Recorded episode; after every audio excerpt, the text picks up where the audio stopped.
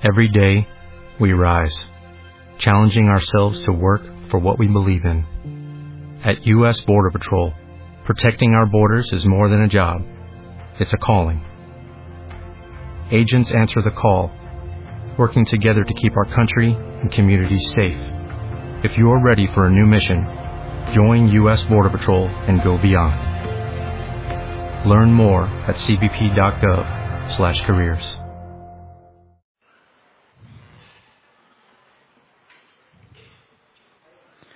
Buenos días. Me da gusto estar con ustedes un domingo más. Espero que todos vayan bien con sus propósitos de año nuevo. Los que pagaron el gym todo el año, que lo desquiten. Ya muchos ya dejaron de ir al gym. Les duró unas cuantas semanas. Nosotros seguimos estudiando el tema del matrimonio, ¿verdad?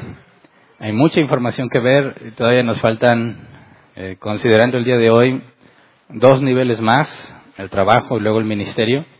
Y terminando de hablar con el ministerio, vamos a hablar sobre el divorcio, divorcio y recasamiento, que también es un área en la que se generan muchísimas preguntas. Entonces, para efectos del día de hoy, vamos a estudiar el tema del trabajo. La semana pasada estudiamos eh, sobre los hijos en el concepto del matrimonio, no desde la perspectiva de hijos, ¿verdad? sino eh, los hijos con respecto al matrimonio, en qué prioridad están y cuál es nuestra responsabilidad. Cuando eh, hablamos del cuarto nivel, que es el trabajo, eh, es un área que también genera muchos problemas. Y genera problemas si no hay trabajo, si hay trabajo y cuando hay mucho trabajo. Es decir, el trabajo siempre genera problemas, haya, no haya o haya mucho. Siempre genera problemas. Y me parece que puede haber mucha confusión en cuanto a lo que eh, una pareja debe decidir con respecto a cómo se usa el dinero, que es fruto del trabajo, cómo administras el tiempo que te queda después del trabajo. Entonces, resulta algo complejo tratar de concentrar todo en un solo tema, pero no quiero extenderme más allá de lo básico, porque eh, terminando la serie de, matrimonios, vamos a ver un tema diferente que también tiene que ver con toda la iglesia. Entonces, eh, decidí hablar sobre la administración del dinero eh, en un tema más adelante de forma más detallada. Porque también la administración del dinero trae problemas en la pareja, ¿verdad? Pero pues ahí hay muchas formas y estrategias. Pero me voy a enfocar en este tema, hablar sobre la administración del dinero en cuanto al fundamento bíblico de cómo se debe de hacer y qué hacer cuando sabemos que tenemos que ayudar a otros, por ejemplo, nuestros familiares. Es motivo de fuertes discusiones cuando eh, si uno de los dos en el matrimonio tiene familia en dificultades económicas y tiene el compromiso de ayudar a esa familia, pero también tiene el compromiso de ayudar a su casa. Y se vuelve un conflicto de que él quiere ayudar y quizás ella no quiere que ayude. O al revés, ella dice, no, pues yo le quiero ayudar a mi mamá. Y él dice, pero ¿por qué? Allá que tus otros hermanos se encarguen de ella. Entonces, tiene que ver con el dinero, tiene que ver con el trabajo. Y el objetivo también es eh, dar una pauta bíblica de cómo se debe decidir eso. Hay muchísimas combinaciones posibles de todos los problemas que nos podemos encontrar en la vida matrimonial y sobre cómo vamos a resolverlos económicamente. Por eso, eso lo hablaremos más adelante en un sentido más general, que también aplique para el que esté soltero. Pero para efectos del día de hoy, vamos a empezar a estudiar el tema del trabajo. Así que vamos a orar así como estamos. Señor, te damos gracias una semana más por todo lo que nos diste en el transcurso de esta semana. Y hoy que venimos a separar este día para ti, Señor, para venir a estudiar, que dejamos de hacer lo que hacemos normalmente, que ponemos un alto en nuestras vidas y lo usamos para venir, para estudiar juntos, te rogamos que nos muestres tu voluntad por medio de tu palabra. Enséñanos a encontrar la aplicación en todo lo que leamos, Señor, que las parejas que están entre nosotros puedan encontrar respuesta a las dificultades que se enfrentan de manera cotidiana, que aprendamos, Señor, que por medio de la escritura tenemos todas las respuestas que necesitamos. Así que nos ponemos en tus manos y te pedimos que tu Espíritu Santo nos guíe. Amén. Muy bien, como quiero que todos nos aprendamos muy bien y lo tengamos ya en nuestra mente, el tema de la jerarquía, voy a apuntar la jerarquía y otras cosas que vamos a ver más adelante. Pero quisiera que hagamos el ejercicio de que no se nos olvide esta jerarquía En primer lugar es Dios y yo, ¿verdad? En segundo lugar, mi cónyuge. En tercer lugar, los hijos. Cuarto lugar, trabajo.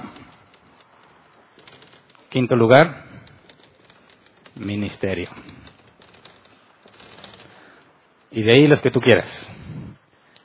En este tema del trabajo vamos a ver un poco sobre la familia, es decir, la familia cercana es tu esposa, tu esposo, tus hijos. La, familia de segundo nivel, por así decir, ya son tus papás, tus hermanos. Y ahí le vas agregando niveles, tus eh, primos y luego primos segundos y ese tipo de cosas.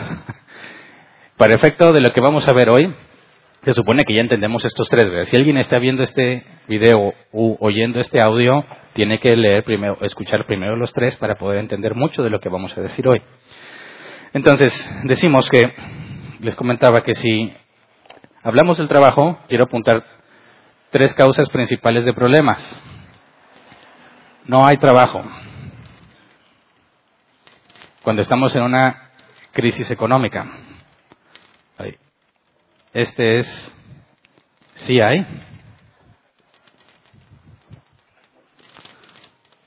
pero no suficiente. Y el tercero es que hay mucho.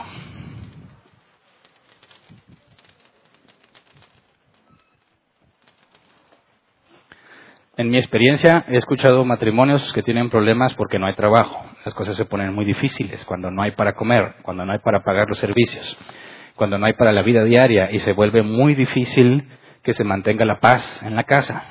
Están todos presionados, tensionados y cualquier cosita los saca de quicio y se empiezan a pelear por toda la presión que tienen. También he escuchado problemas en los matrimonios cuando dicen, sí, sí hay trabajo, pero no más para lo que se requiere para vivir. Nunca tenemos para darnos gustos, nunca tenemos para irnos de vacaciones, nunca tenemos para comprarnos un mejor carro. Quienes dicen, nunca tenemos para un carro. Nunca tenemos para hacer cosas que nos gustan. Siempre estamos igual en la misma pobreza. Y genera problemas. Y luego otros se quejan, es que siempre está trabajando. Siempre está trabajando, nunca está con nosotros. No nos falta nada, pero no tengo mi esposo. No le falta nada ni a mis hijos, pero mis hijos no tienen un padre. Así que hay mucho trabajo y ese es el problema.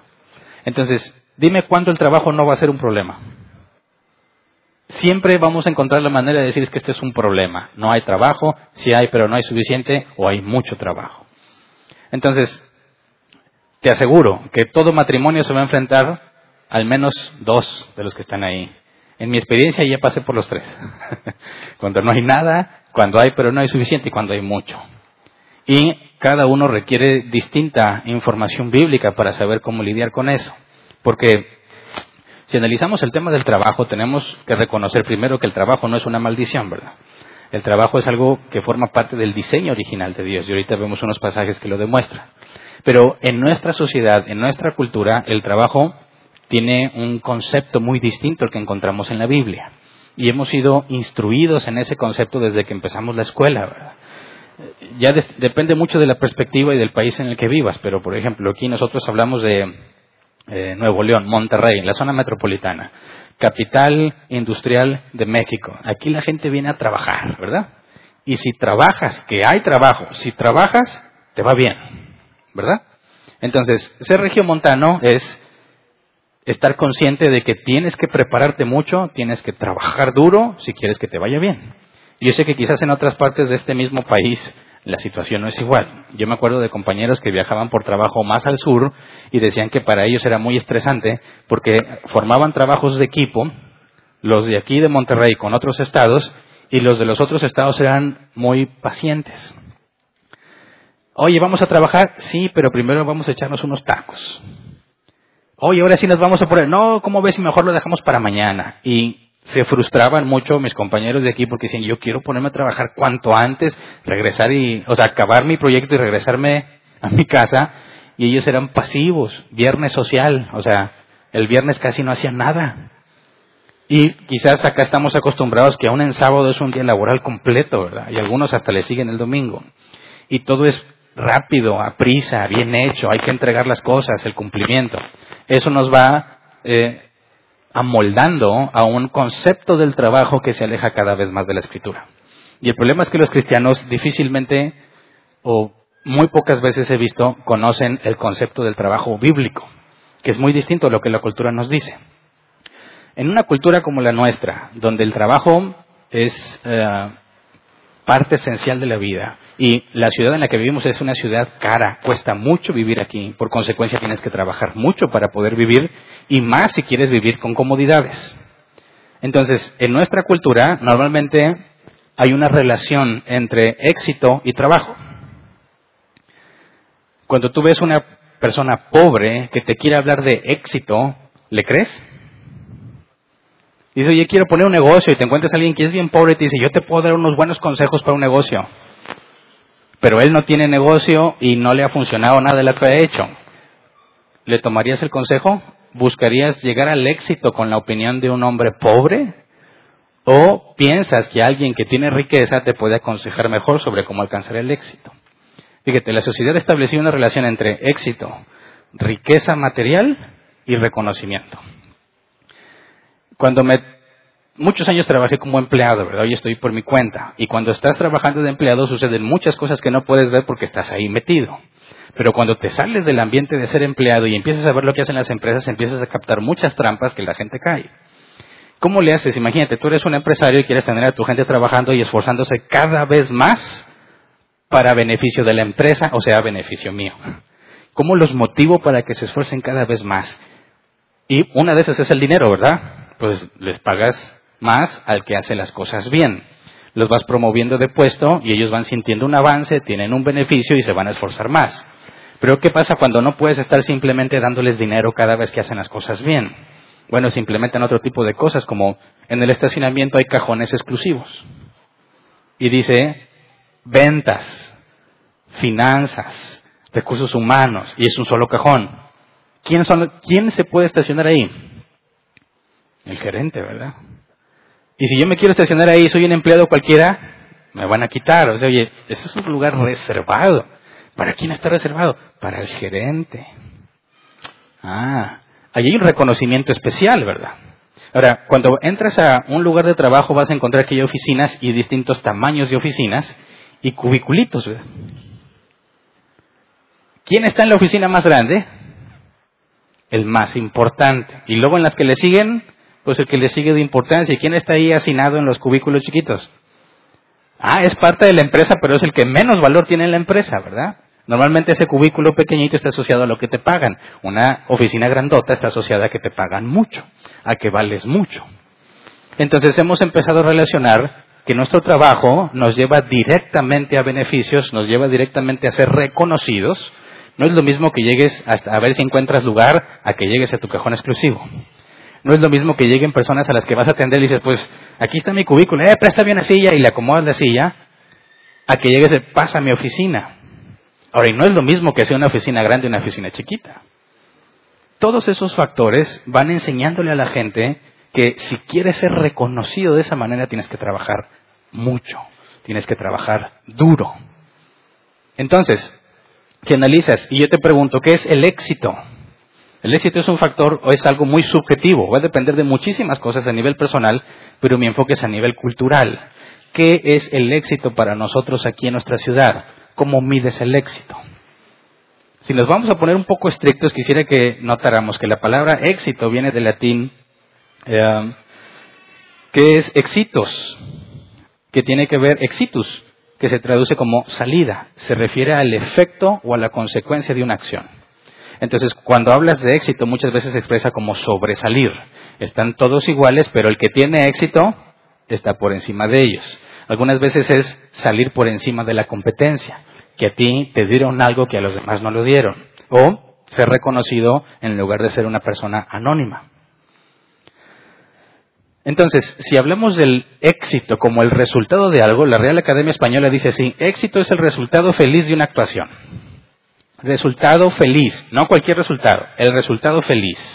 Si yo le pregunto a alguien, ¿cómo te fue en el examen? Éxito, ¿qué, entiendes? Bueno, como es algo subjetivo, depende qué tan burro sea, ¿verdad? Porque si es bien burro y fue un éxito, dices, panzó.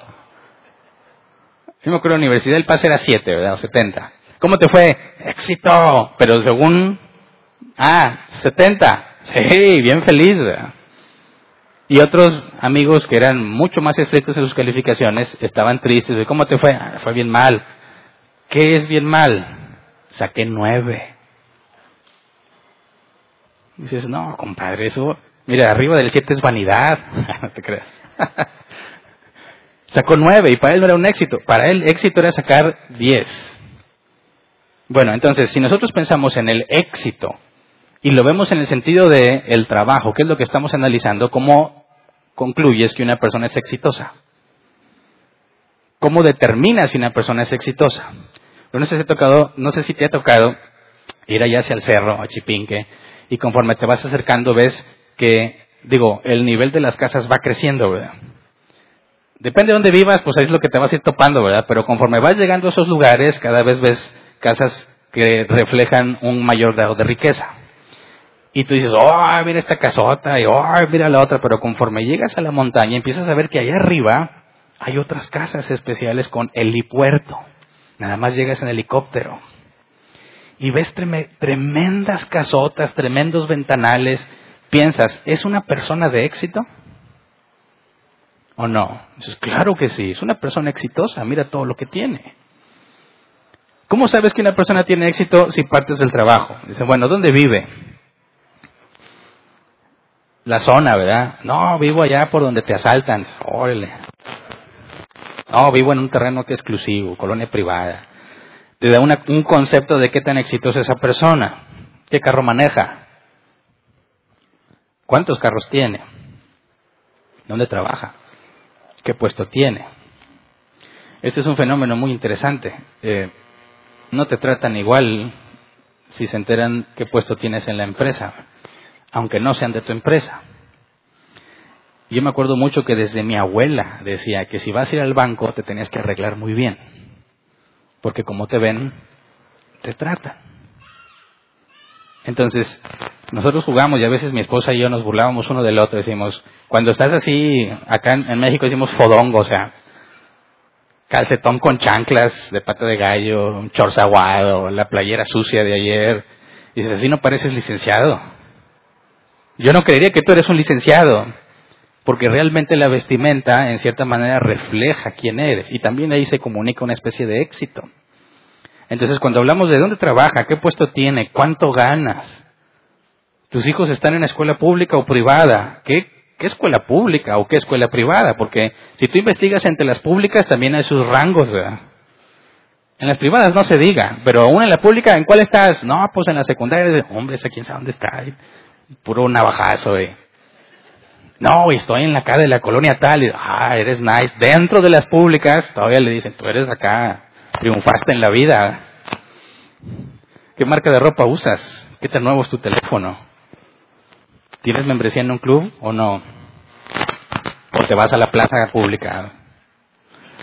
Todo eso, en gran medida, en nuestra cultura determina qué tan exitoso eres. Y todo eso proviene de tu trabajo, de lo que haces para vivir, ¿verdad? Entonces, todas estas cosas que nos llevan a pensar que una persona tiene éxito están debidos a un factor social, cómo la gente percibe el éxito.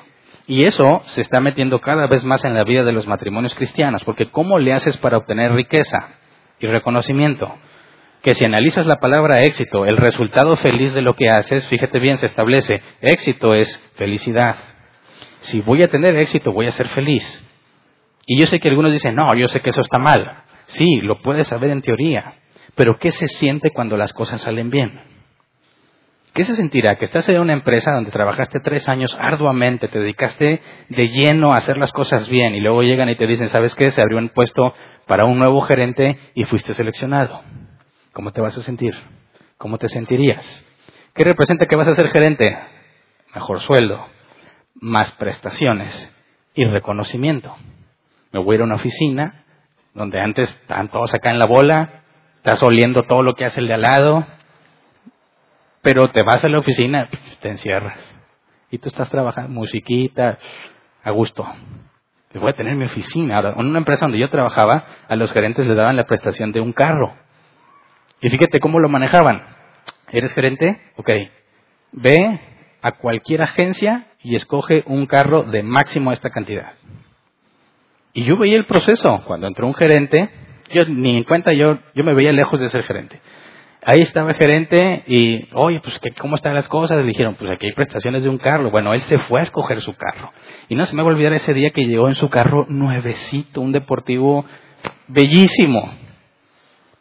No, él no tenía que pagar nada. La empresa pagaba gasolina y mantenimiento. Él dice, mira, este es para que te muevas, campeón. Simplemente porque eres nuestro gerente. Ahora imagínate que te una empresa y dicen, vas a ser gerente. ¿Te vas a sentir feliz o no? Claro que sí. ¿El éxito es felicidad o no? Está muy relacionado a la felicidad. Hay un problema que lo vamos a ver con la escritura. No podemos negar que el éxito en gran medida trae felicidad. Eso es innegable. Cuando te estás esforzando por las cosas y funcionan y salen como tú esperabas, o mejor de lo que le esperabas, te vas a sentir muy bien. Te vas a sentir feliz y todos estamos hambrientos de ese tipo de emociones. Todos queremos saber que hay algo bien en nuestra vida. Queremos saber que nos está yendo bien y que vale la pena el esfuerzo que estamos haciendo. Así que todos estos conceptos, más fíjate bien, cuando entras a la escuela, ¿qué te enseñan? Tienes que ser bueno, tienes que ser el mejor, tienes que estudiar para que puedas entrar a trabajar en una empresa y te vaya bien. Difícilmente se nos educa que tú hablas tu empresa. Eso te tienes que ir a escuelas privadas carísimas para que te enseñen eso. Si no tienes ese dinero para ese tipo de escuelas, te enseñan a ser un, un buen empleado o un super empleado. Y desde pequeño estás recibiendo en la mente la idea de que tienes que trabajar duro para que puedas vivir bien. Tienes que ser bueno en la escuela para que puedas vivir bien. Entonces ya tenemos en el engrane de nuestro cerebro la idea de que el trabajo es el medio para la felicidad. Si trabajo lo suficientemente duro, tiene que llegar el día en el que voy a ser feliz porque voy a tener éxito. Y es correcto en cierta manera. Hay algo de verdad en eso. No podemos negar que la recompensa, incluso Jesús habló de recompensa, ¿verdad? A cada siervo según sus cosas. Al que multiplicó más, se le va a dar más. Aún la Biblia nos enseña un sistema de recompensa, entonces es muy fácil caer en la trampa del trabajo como medio para alcanzar la felicidad. Luego, el casado dice, mi familia se merece lo mejor. Vale la pena esforzarme por ellos. Cuando me suban el sueldo, vamos a poder hacer más cosas, vamos a ser más felices. Cuando me den un mejor puesto, todo va a ser mejor. Cuando junte el dinero para irnos de vacaciones, la vamos a pasar muy bien. Fíjate esta analogía. La Biblia, esa, esa manera de pensar, ese anhelo lo describe en una sola palabra en griego, pleonexía, y ahorita la vamos a ver. Hay otra palabra más que quiero que, veamos en griego, que describe otro comportamiento muy normal en las personas de nuestra sociedad. Este, este pensar, vale la pena, eh, voy a ser feliz cuando me vaya mejor, voy a ser feliz cuando tenga un mejor trabajo, este concepto la Biblia habla claramente de él. Pero la sociedad nunca menciona lo que la Biblia dice acerca de ese sentimiento y de esa forma de pensar pero se ha vuelto parte de nuestra vida cotidiana. Y es más, el que no piensa así lo vemos mal, como una persona mediocre, que no quiere salir en la vida, salir adelante, que no tiene aspiraciones, que no lucha por ser alguien. Se han convencido entonces las personas de que hay razones válidas que justifican que el trabajo se convierta en una prioridad en su vida, aquí o aquí. Trabajar es lo más importante para muchas personas de nuestra sociedad. Y puedes ver porque toda su vida gira en torno al trabajo. Ve o no ve a su familia dependiendo de qué, tanto trabajo tuvo. Se toman vacaciones o no dependiendo de qué tanto trabajo hay. Sirve o no sirve a Dios dependiendo de cuánto trabajo tiene. Se siente bien o se siente mal depende de cómo le va en el trabajo. Eso significa que tu prioridad número uno es el trabajo. Y a veces ni cuenta se han dado. No se han dado cuenta de eso porque es algo que está muy claro en nuestra sociedad. Entonces su vida gira en torno al trabajo y se sienten bien esforzándose continuamente por tener cada vez mejores cosas. Y ese es otro comportamiento que la Biblia describe con la palabra filarguros. Y la Biblia, la forma en que habla de esa palabra, nunca la vas a escuchar en la sociedad.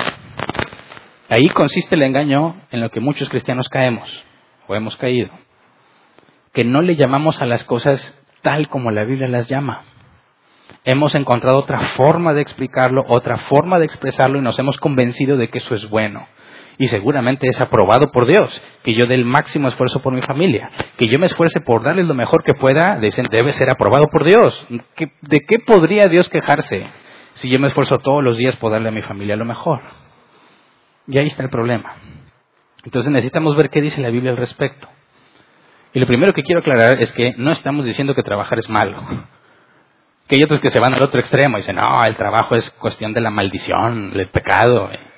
El trabajo es una maldición, Dios líbrame del trabajo. No. En el diseño original estaba el trabajo. ¿Y qué crees que vamos a hacer toda la eternidad con Dios? También vamos a trabajar. ¿Cómo lo sabemos? Porque somos a imagen de Dios. Y Dios no es un Dios pasivo. Fíjate, Génesis 2.15. Dios el Señor tomó al hombre y lo puso en el jardín del Edén para que lo cultivara y lo cuidara. Cultivara, el hebreo se traduce como servir, eh, trabajar, laborar. Y cuidar se traduce como observar, preservar o cuidar. Fíjate bien, Dios forma a Adán, todavía no crea a Eva, eso ya lo estudiamos, y lo pone a trabajar, ¿verdad? Lo primero que hizo el hombre después de ser creado fue ponerse a trabajar. Luego, Génesis 2, 8 al 10 nos da información sobre ese lugar donde Adán está trabajando. Dios el Señor plantó un jardín al oriente del Edén y allí puso al hombre que había formado. Dios el Señor hizo que creciera toda clase de árboles hermosos, los cuales daban frutos buenos y apetecibles. En medio del jardín hizo crecer el árbol de la vida y también el árbol del conocimiento del bien y del mal. Del Edén nacía un río que regaba el jardín y desde ahí se dividía en cuatro ríos menores. Ya estudiamos el punto del árbol de la ciencia del bien y del mal, ¿verdad? Pero fíjate bien que el, el huerto, el Edén, donde fue puesto Adán, Adán no hizo que hubiese árboles allí, ni que crecieran las plantas ahí. Dios plantó toda clase de árboles frutales ahí buenos para comer. Adán no tenía que estar regando el huerto. Dios proveyó su propio sistema de riego con un río. Entonces, ¿qué hacía Adán?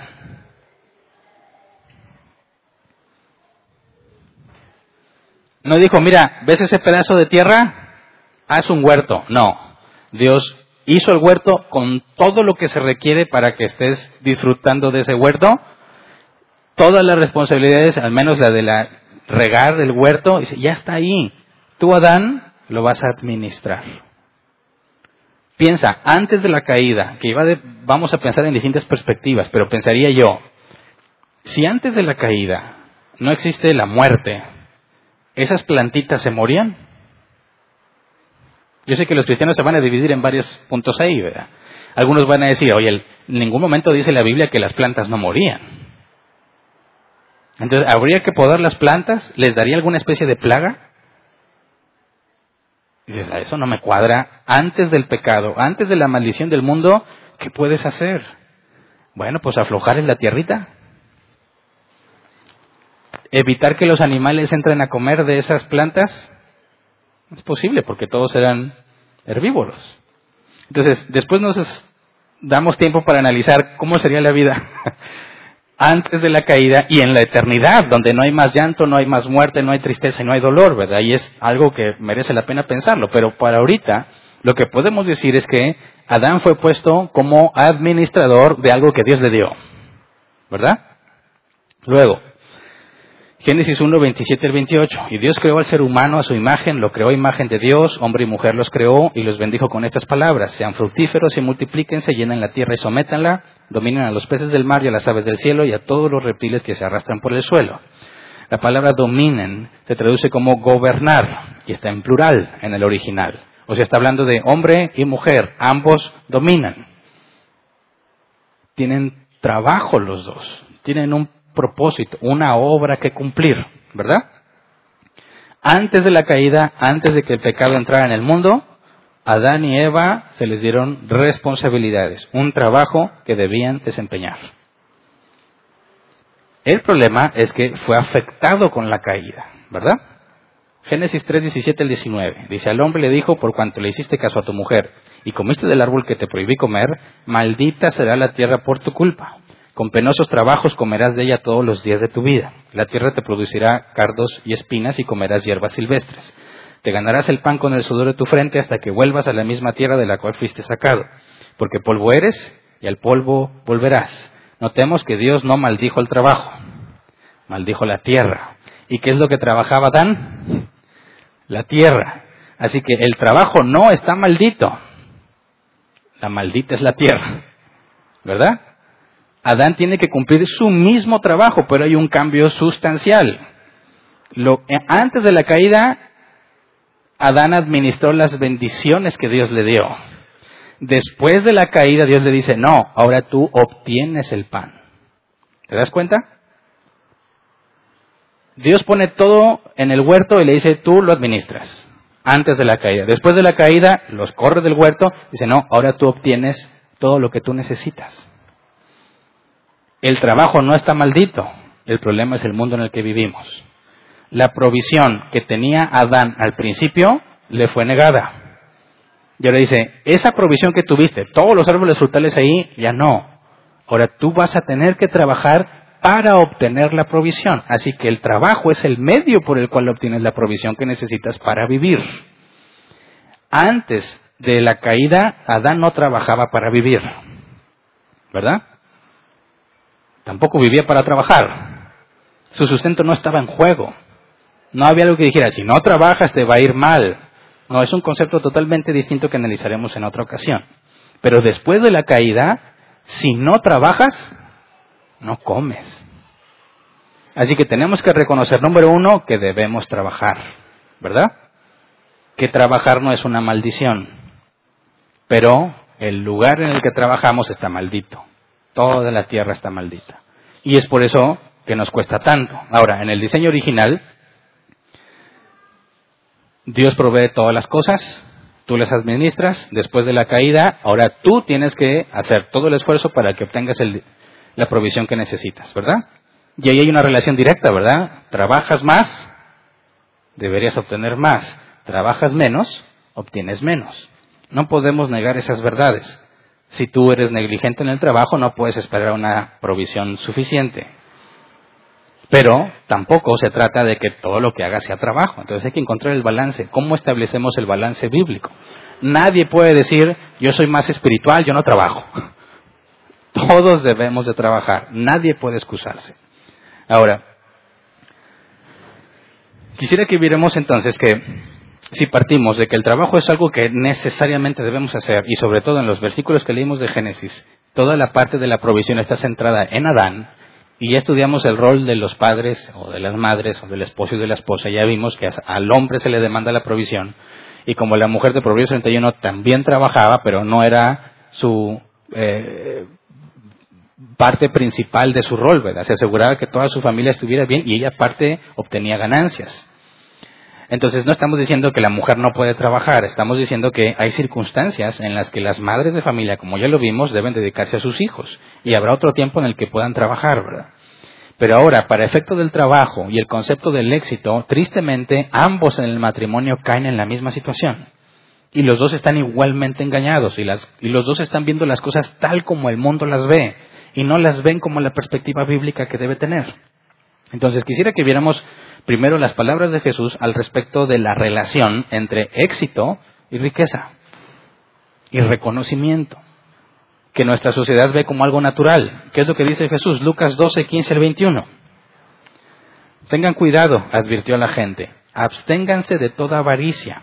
La vida de una persona no depende de la abundancia de sus bienes. Entonces les contó esta parábola. El terreno de un hombre rico le produjo una buena cosecha. Así que se puso a pensar, ¿qué voy a hacer? No tengo dónde almacenar mi cosecha. Por fin dijo, ya sé lo que voy a hacer. Derribaré mis graneros y construiré otros más grandes, donde pueda almacenar todo mi grano y mis bienes. Y diré, alma mía, ya tienes bastantes cosas buenas guardadas para muchos años. Descansa, come, bebe y goza de la vida. Pero Dios le dijo, necio, esta misma noche te van a reclamar la vida. ¿Y, a quién, ¿Y quién se quedará con lo que has acumulado? Así, así le sucede el que acumula riquezas para sí mismo en vez de ser rico delante de Dios. Y aquí encontramos la primera palabra que les mencioné en griego. Aquel que dice, con un mejor trabajo me va a ir bien. Cuando tenga más dinero me voy a sentir contento. Cuando haga esto, ahora sí voy a estar feliz. De todas las palabras que están ahí, ¿cuál crees que es esa? Avaricia. Fíjate bien, si yo te pregunto, ¿qué es una persona que es avara? ¿Te imaginas una buena persona o una mala persona? ¿Qué es ser avaro? Tener avaricia. ¿Qué es? El diccionario Hebbs dice, deseo de tener más. No te está diciendo exactamente cuánto, no, el deseo de tener más. Eso es avaricia. Fíjate bien la analogía, Jesús dice, absténganse de toda avaricia. Todos decimos, la avaricia es mala, ¿verdad? Sin embargo, la gran mayoría de nosotros, si no es que todos, deseamos tener más. ¿Verdad? La avaricia es un pecado y todos, casi todos en nuestra cultura es lo que hacen como vida normal y incluso lo resaltan como un valor. Siempre debes buscar tener más, siempre debes buscar ser mejor. Fíjate la diferencia, la iglesia eso es avaricia y el mundo dice, no, eso es progreso, eso es querer sobresalir, eso es querer ser el mejor. ¿Cuál es el problema que está planteando aquí Jesús? ¿La riqueza? El problema no es la riqueza. Fíjate, dice, no es un hombre que siempre fue rico, ¿verdad? No es un hombre que siempre ha sido rico y dijo voy a empezar a crear más graneros para tener más. No. Dice, un hombre que tiene un terreno le dio una buena cosecha. No era normal. De repente tuvo una buena cosecha. Y dice, no caben mis graneros. ¿Por qué no cabían sus graneros? Porque prácticamente nunca ha tenido una buena cosecha. ¿Verdad? Está acostumbrado a tener cierto nivel de cosecha y cuando le viene una cosecha más abundante de la que esperaba, dice, ¿qué voy a hacer? Ya sé, voy a destruir mis graneros y voy a hacer unos más grandes. ¿Por qué? Porque me voy a hacer un buen colchón, una buena provisión. ¿Qué es lo que dice? Diré, alma mía, ya tienes bastantes cosas buenas guardadas para muchos años. Descansa, come, bebe y goza de la vida. ¿Te sientes más a gusto si tienes una buena cantidad de dinero guardada? ¿Te sientes más angustiado cuando ya casi no tienes dinero? ¿En qué radica la comodidad o el bienestar o la paz o la sensación de seguridad en tu vida? Tengo mucho, no es lo que yo tengo normalmente, pero ¿sabes qué? lo voy a guardar todo, porque entonces voy a disfrutar, entonces voy a descansar, entonces voy a comer y voy a beber, con todo eso que voy a tener ahí guardado.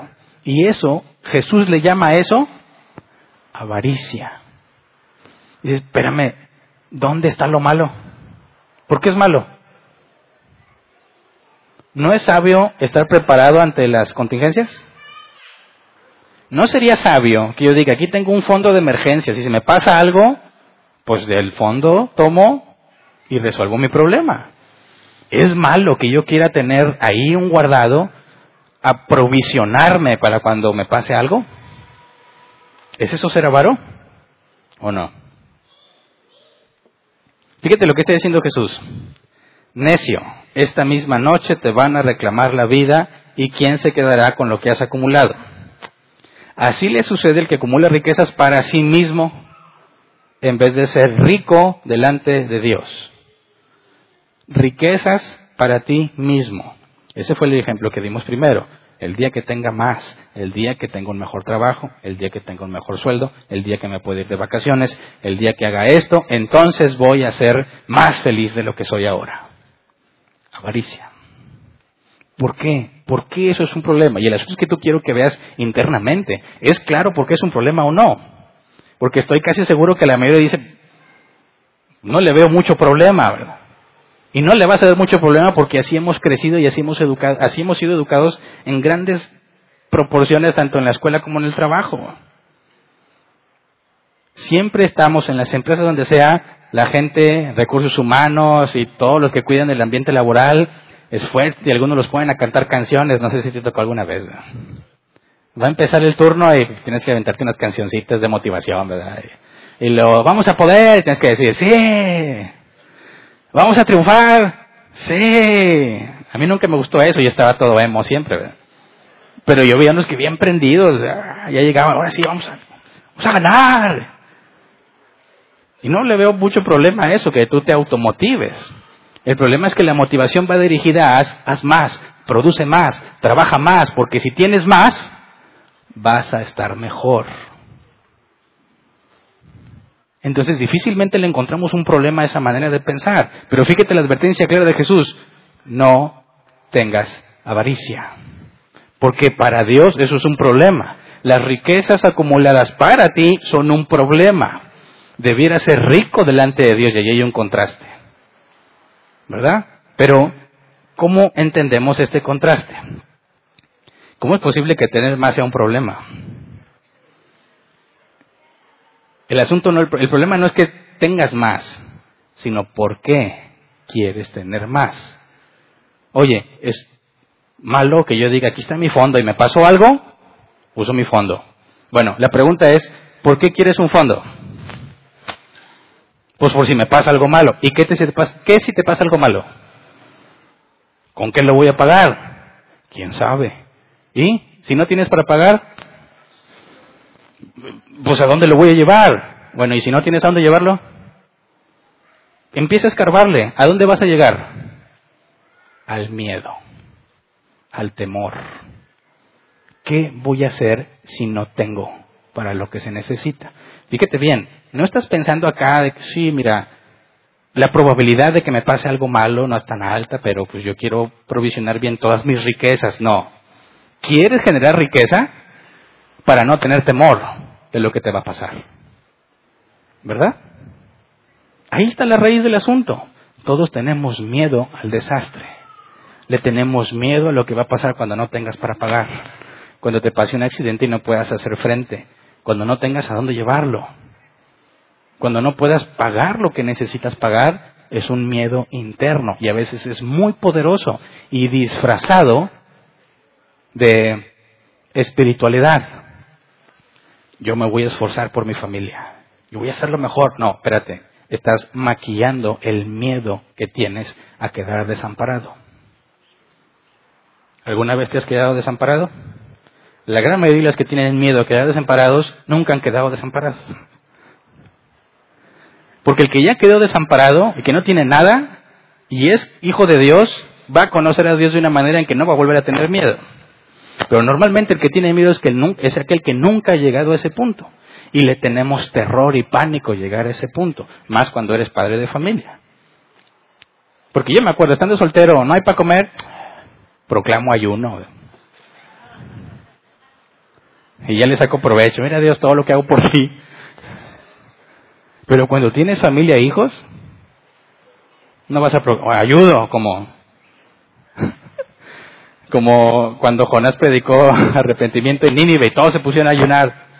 No se puede. La vida diaria necesita dinero.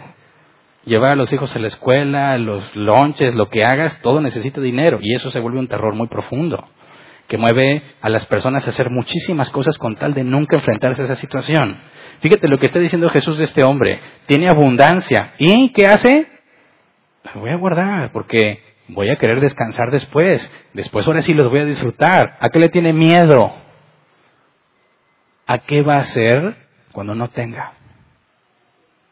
¿Me explico?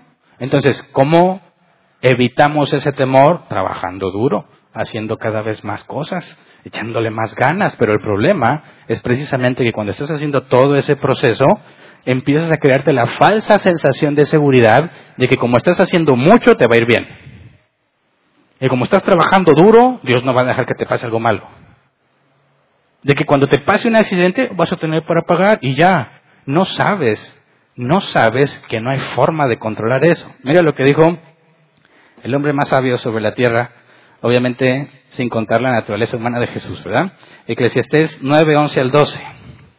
Me fijé que en esta vida la carrera no la ganan los más veloces, ni ganan la batalla los más valientes, que tampoco los sabios tienen que comer, ni los inteligentes abundan en dinero, ni los instruidos gozan de simpatía, sino que a todos les llegan buenos y malos tiempos. Vi además que nadie sabe cuándo le llegará su hora. Así como los peces caen en la red maligna y las aves caen en la trampa, también los hombres se ven atrapados por una desgracia que de pronto les sobreviene. Fíjate, conecta esto con lo que Jesús dijo en su parábola. ¿Por qué le llamó necio al que quería tener su provisión para no tener que preocuparse? Necio, ya te vas a morir. Ya te vas a morir. Y toda esa abundancia que tuviste, no la usaste para nada, la guardaste, pensando que ibas a seguir viviendo y la ibas a disfrutar, pero ya te vas a morir. Acumulaste riquezas para ti y se las va a quedar otro, necio. ¿Por qué no haces riquezas delante de Dios? ¿Cuál es la riqueza ante Dios? Dar a los pobres, a los necesitados, a la obra del Señor. ¿Pero por qué no lo hace? Más vale asegurarnos, ser buenos administradores y ser sabios. No, no te engañes. Miedo. Miedo disfrazado de espiritualidad. Eso es lo sorprendente. Entiendo por qué el mundo se comporta así. El mundo no tiene a Dios, no conoce a Dios, no confían en Él. Pero se supone que el cristiano entiende, fíjate, Eclesiastés 7:14, nos acaba de decir, no importa que seas bien sabio y bien listo, te va a ir mal. Va a haber días buenos y días malos, no hay de otra. No importa cuánto hagas, de repente te van a pasar cosas inesperadas, incluso desastres. Ahora, ¿qué dice Eclesiastés 7:14? Cuando vengan los buenos tiempos, disfrútalos, pero cuando lleguen los malos, piensa que unos y otros son obra de Dios y que el hombre nunca sabe con qué habrá de encontrarse después. Entonces, fíjate, cuando lees este pasaje dices, bueno, como nunca sé qué me voy a encontrar después y qué miedo cuando me pase, mejor me, me aprovisiono. Pero ese no es el enfoque correcto. Porque ¿quién tiene control de esos días? Dios, ¿verdad? Y si Dios tiene control de esos días y yo soy hijo de Dios, ¿por qué tienes miedo? ¿Dónde está el miedo en el cristiano al, a los problemas, a la falta de dinero, a la falta de esas cosas? Si se supone que entendemos que los días buenos y los malos vienen de parte de Dios, ¿dónde está el problema en el cristiano? Primero, antes de contestarlo, este hombre rico en la parábola de Jesús tiene este excedente y dedica su tiempo a construir un lugar donde guardarlos, ¿verdad? No lo dedicó a otra cosa. Fíjate lo que dice Mateo 6:24, palabras de Jesús. Nadie puede servir a dos señores, pues menospreciará a uno y al otro, o querrá mucho a uno y despreciará al otro. No se puede servir a la vez a Dios y a las riquezas. Otro factor, en que usó su tiempo. El hombre que tiene un excedente lo usó para servir a Dios o para construir ganeros más grandes. El recurso lo usó para agradar a Dios o para acumular para sí mismo. Fíjate el problema del trabajo de este hombre. ¿En qué trabajó? ¿Y para qué usó el fruto de su trabajo? Para sí mismo y tener seguridad en lugar de haberlo usado por, para Dios. El problema no es la riqueza que obtuvo, ¿verdad? Ni el trabajo que realizó en sí, sino en qué lo usó y para qué. Ahora, Lucas 12, 22 al 31. Inmediatamente después de la parábola que vimos de este hombre y sus graneros, dice, luego dijo Jesús a sus discípulos, por eso les digo, no se preocupen por su vida, qué comerán, ni por su cuerpo, con qué se vestirán. La vida tiene más valor que la comida y el cuerpo más que la ropa. Fíjense en los cuervos, no siembran ni cosechan, ni tienen almacén ni granero, sin embargo Dios los alimenta. ¿Cuánto más valen ustedes que las aves? ¿Quién de ustedes, por mucho que se preocupe, puede añadir una sola hora al curso de su vida? Ya que no pueden hacer algo tan insignificante, ¿por qué se preocupan por lo demás? Fíjense cómo crecen los lirios, no trabajan ni hilan, sin embargo les digo que ni siquiera Salomón con todo su esplendor se vestía como uno de ellos. Si así viste Dios a la hierba que hoy está en el campo y mañana es arrojada al horno, ¿cuánto más hará por ustedes, gente de poca fe? Así que no se afanen por lo que han de comer o beber, dejen de atormentarse. El mundo pagano anda tras todas estas cosas, pero el Padre sabe que ustedes las necesitan. Ustedes, por el contrario, busquen el reino de Dios y esas cosas les serán añadidas. ¿Dónde está el problema? Que no sabes que tu Padre sabe las cosas que necesitas y que si Él sostiene a toda su creación y a los animales, ¿cuánto más no te va a proveer a ti? Eso es algo básico y fundamental para entender el trabajo desde la perspectiva bíblica. Fíjate bien, aunque el trabajo es el medio por el cual obtenemos el sustento, Dios dice, no te preocupes por el sustento. Eso no significa que no vas a trabajar. si el trabajo, aunque es el medio para obtener el sustento, no debe llevarte a angustiarte y atormentarte por el sustento. Porque Dios ha decidido cuidarte. Conoce tus necesidades y te va a proveer, no todo lo que tú quieras, lo que Él considere necesario que tú debas de tener. Así que la perspectiva del trabajo tiene que cambiar para nosotros. Sí trabajo, pero no porque trabajo tengo sustento, porque el sustento viene de Dios. Trabajo por otra cosa. ¿Me explico? Entonces, si yo puedo dejar a un lado el miedo de lo que me va a pasar, porque Dios tiene control de todos los días, buenos y malos. Y si Él ha permitido malos días para mí, hay un buen propósito en ellos. Y en medio del día malo, ha prometido no abandonarme. Dijo el salmista, aunque ande en valle de sombra de muerte, no temeré mal alguno, porque tu vara y tu callado están conmigo. Si el cristiano comprendiera que Dios le ha dicho, tienes garantizado tu sustento mínimo necesario para la vida, debería de ver el trabajo de una manera muy diferente a como lo ve. Dice, ustedes por el contrario busquen el reino de Dios y esas cosas les serán añadidas. Ándale, aquí está interesante, porque fíjate bien. ¿Cómo era el trabajo en el diseño original? ¿Trabajaba para tener sustento? No. El sustento Dios lo había dado. Entonces, ¿para qué trabajaba? Por diseño necesitamos el trabajo, tenemos una ocupación, administramos las cosas que Dios nos dio. Después de la caída, Dios le dijo a Adán, tú, tú vas a obtener el pan. ¿Qué le está diciendo Jesús a los hijos de Dios? No te preocupes por el sustento. Eso Dios te lo va a dar porque sabe que lo necesitas, porque te ama. Entonces no trabajas por sustento porque el sustento lo provee Dios, pero debes de trabajar. Está hablándonos en gran medida del diseño original del trabajo, donde la angustia, el atormentarte porque no tienes, no tiene sentido si te sabes hijo de Dios.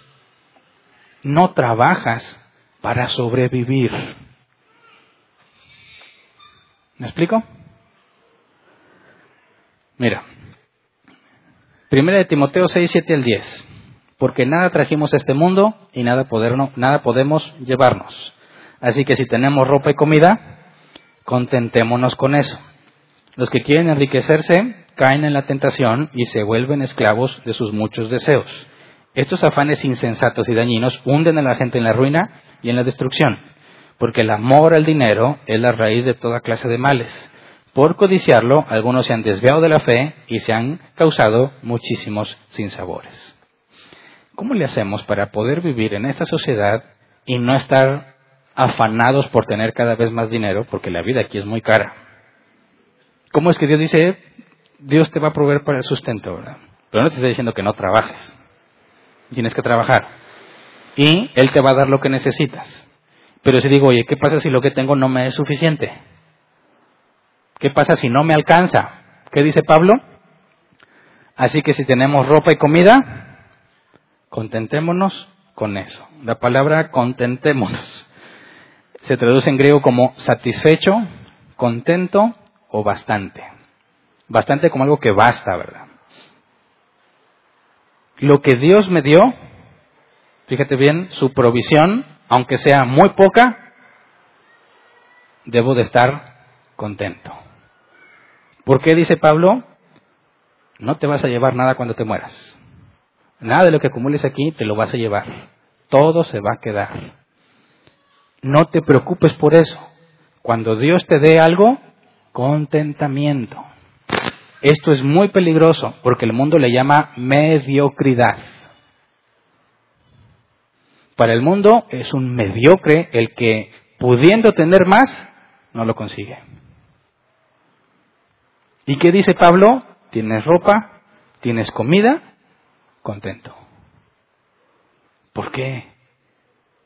¿En qué consiste? Dios no te trajo al mundo para hacerte rico, ni para que tengas éxito en los ojos del mundo, sino para que seas cada vez más como Él. Y si entiendes que ese es el enfoque de Dios para tu vida y Él ha decidido darte poco, estoy contento, porque no se trata de tener más. Se trata de reconocer que Dios está haciendo en mi vida lo necesario para que me parezca cada vez más a Él. En pocas palabras, no me importan los estándares del mundo.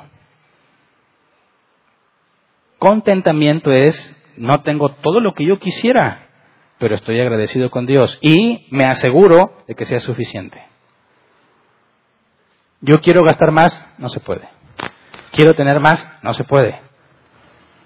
Ah, pues qué mediocre. No, no, no estás entendiendo. ¿Qué es la felicidad? ¿Tener? ¿Acumular? Yo les dije, te sientes muy bien cuando te llamen para decirte que vas a ser el nuevo gerente y vayas a escoger tu carro en la agencia y vayas a tu oficinota y uses tu cajón exclusivo en el, en el, en el estacionamiento. ¿Cuánto te va a durar la felicidad? Cuando te digan, a ver, junta, ¿por qué no está funcionando el área? No hables decir, mira mi carro. Ándale, no, pues no, no quieren trabajar, no, es tu responsabilidad. Tú eres el gerente, te pagamos para que ellos trabajen. Mucha gente piensa que ser gerente va a estar así con los pies en el escritorio. ¿eh? Es más trabajo. Te dan mucho porque te van a demandar mucho. Y no te puedes decir como dices, dan las seis, oh, avientas todo y te vas. No. Siete, ocho, nueve de la noche. Y no son horas extras. Haz lo que tengas que hacer para que ese departamento funcione te vas a involucrar todavía más, te van a demandar más, porque te están dando más, no gratis, ni porque te amen, sino porque ahora tienes que generar más dinero del que generabas. ¿Y cuánto te va a durar esa felicidad? De una jaula de fierro te pasan a una jaula de oro. Esa no es la felicidad. Se siente bien. Esa es la promesa de todo pecado. Cuando pecas haciendo lo que querías, lo disfrutas en ese momento y después se vuelve sufrimiento. Es lo mismo con el concepto del éxito en el mundo. Aún si tú dijeras, cualquier ejemplo es que me esforcé y lo logré, sí, ¿cuánto te va a durar? A veces ni un día te dura eso. Lo que Jesús está diciendo es que ese concepto está totalmente equivocado. La felicidad no está en tu trabajo, en el dinero o en las cosas que tienes. Tu felicidad está en tu servicio a Dios, que es tu trabajo con el cual agradas al Señor. Trabajamos para mantenernos, pero ese no es realmente, desde la perspectiva bíblica, ese no es mi trabajo. Mi trabajo es servir a Dios. Y tengo que proveer para los míos. Fíjate bien, el trabajo que tenemos en lo secular, ese no es el trabajo que le damos a Dios. Nuestro trabajo a Dios está compuesto de esto en sus prioridades correctas. Y Dios dice, ser rico para Dios, no para el mundo. Esto que está aquí es algo que necesitamos porque estamos aquí en este mundo y tenemos que buscar la provisión. Pero ese no es el trabajo que Dios te demanda. El trabajo que Dios te demanda empieza aquí. Tu santidad, tu mujer, tus hijos y luego cómo vas a traer provisión. No puedes confundir esos asuntos. La felicidad no está aquí, está en cumplir esto sabiéndote usado por Dios, viendo las cosas que Dios hace con tu familia y contigo. Ahí está la felicidad, porque esa se renueva día con día.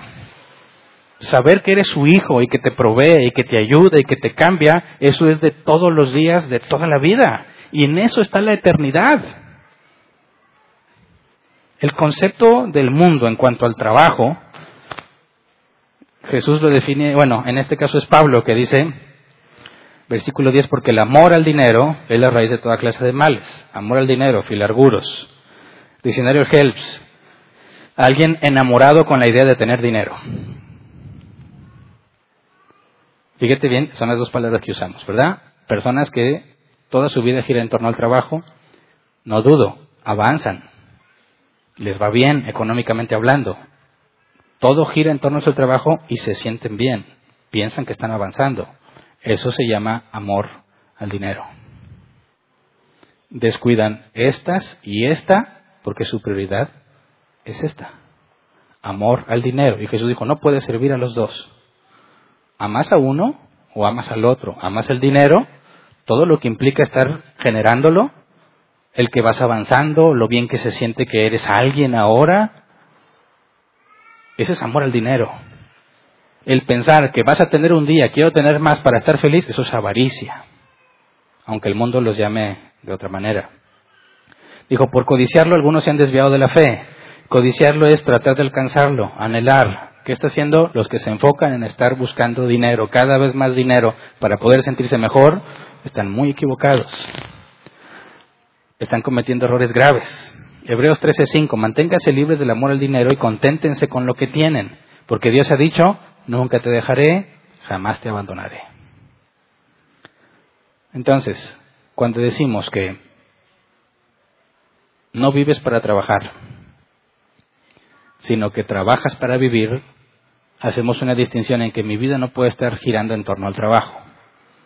El trabajo tiene que ser visto como una herramienta para proveer, una herramienta nada más. No es algo que me hace sentir bien, no es algo que me da seguridad, no es algo que me da identidad. No eres un gerente, no eres un director, no eres un empleado, no eres un obrero, eres un hijo de Dios. Y se nos olvida cometer los errores grandes que después vamos a ver cuando dice que, no me equivoco, la carta de los Corintios es la excepción de personas. No tratas igual a alguien que sabes que es importante o que te dijo que es importante de alguien que dice que es común. Es que es director de un banco bien prestigiado. Pase por aquí, señor licenciado. Ah, llegó el que es obrero. Ah, pues ahí siéntate donde, donde caigas. ¿Por qué? Son hijos de Dios, en teoría, los dos. No hay ningún cambio por el trabajo que desempeñan. Alguna vez dijeron, oye, ¿cómo le hacen en la iglesia para que se lleven bien los que sí tienen y los que no? Los que estudian y los que no. Los que tienen puestos altos y los que tienen puestos bajos. ¿Cómo se llevan bien? De hecho, es asombrosa la pregunta, porque te la hace un cristiano. Dices que en Cristo ni siquiera hay distinción entre hombre y mujer. Todos somos hijos de Dios. Y no tiene nada que ver si estudiaste o no estudiaste, si eres alguien o no eres alguien, si eres famoso o no lo eres, no importa. Todos somos igualmente valiosos porque todos llevamos la imagen de Dios y, en segunda instancia, en la iglesia, somos hijos de Dios. Y eso es lo que nos da valor, no el puesto ni tu educación. Entonces, ¿cómo es que las personas están tan enfocadas en su vida que tú puedes ver que es muy común Oye, los niños, cuando tenemos escuela con los niños y se les enseñan y ves que hay niños que tienen conflictos para avanzar, investigas y resulta que los papás no les dedican tiempo. ¿Por qué no les dedican tiempo? Porque hay mucho trabajo.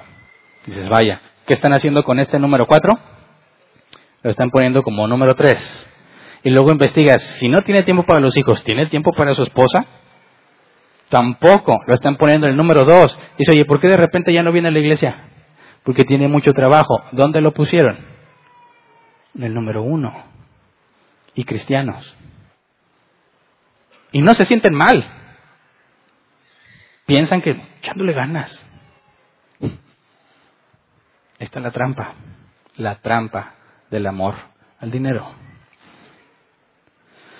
Entonces, dijimos, no hay trabajo, hay problemas. ¿verdad? ¿Cómo le hacemos para que el matrimonio no tenga problemas cuando no hay trabajo.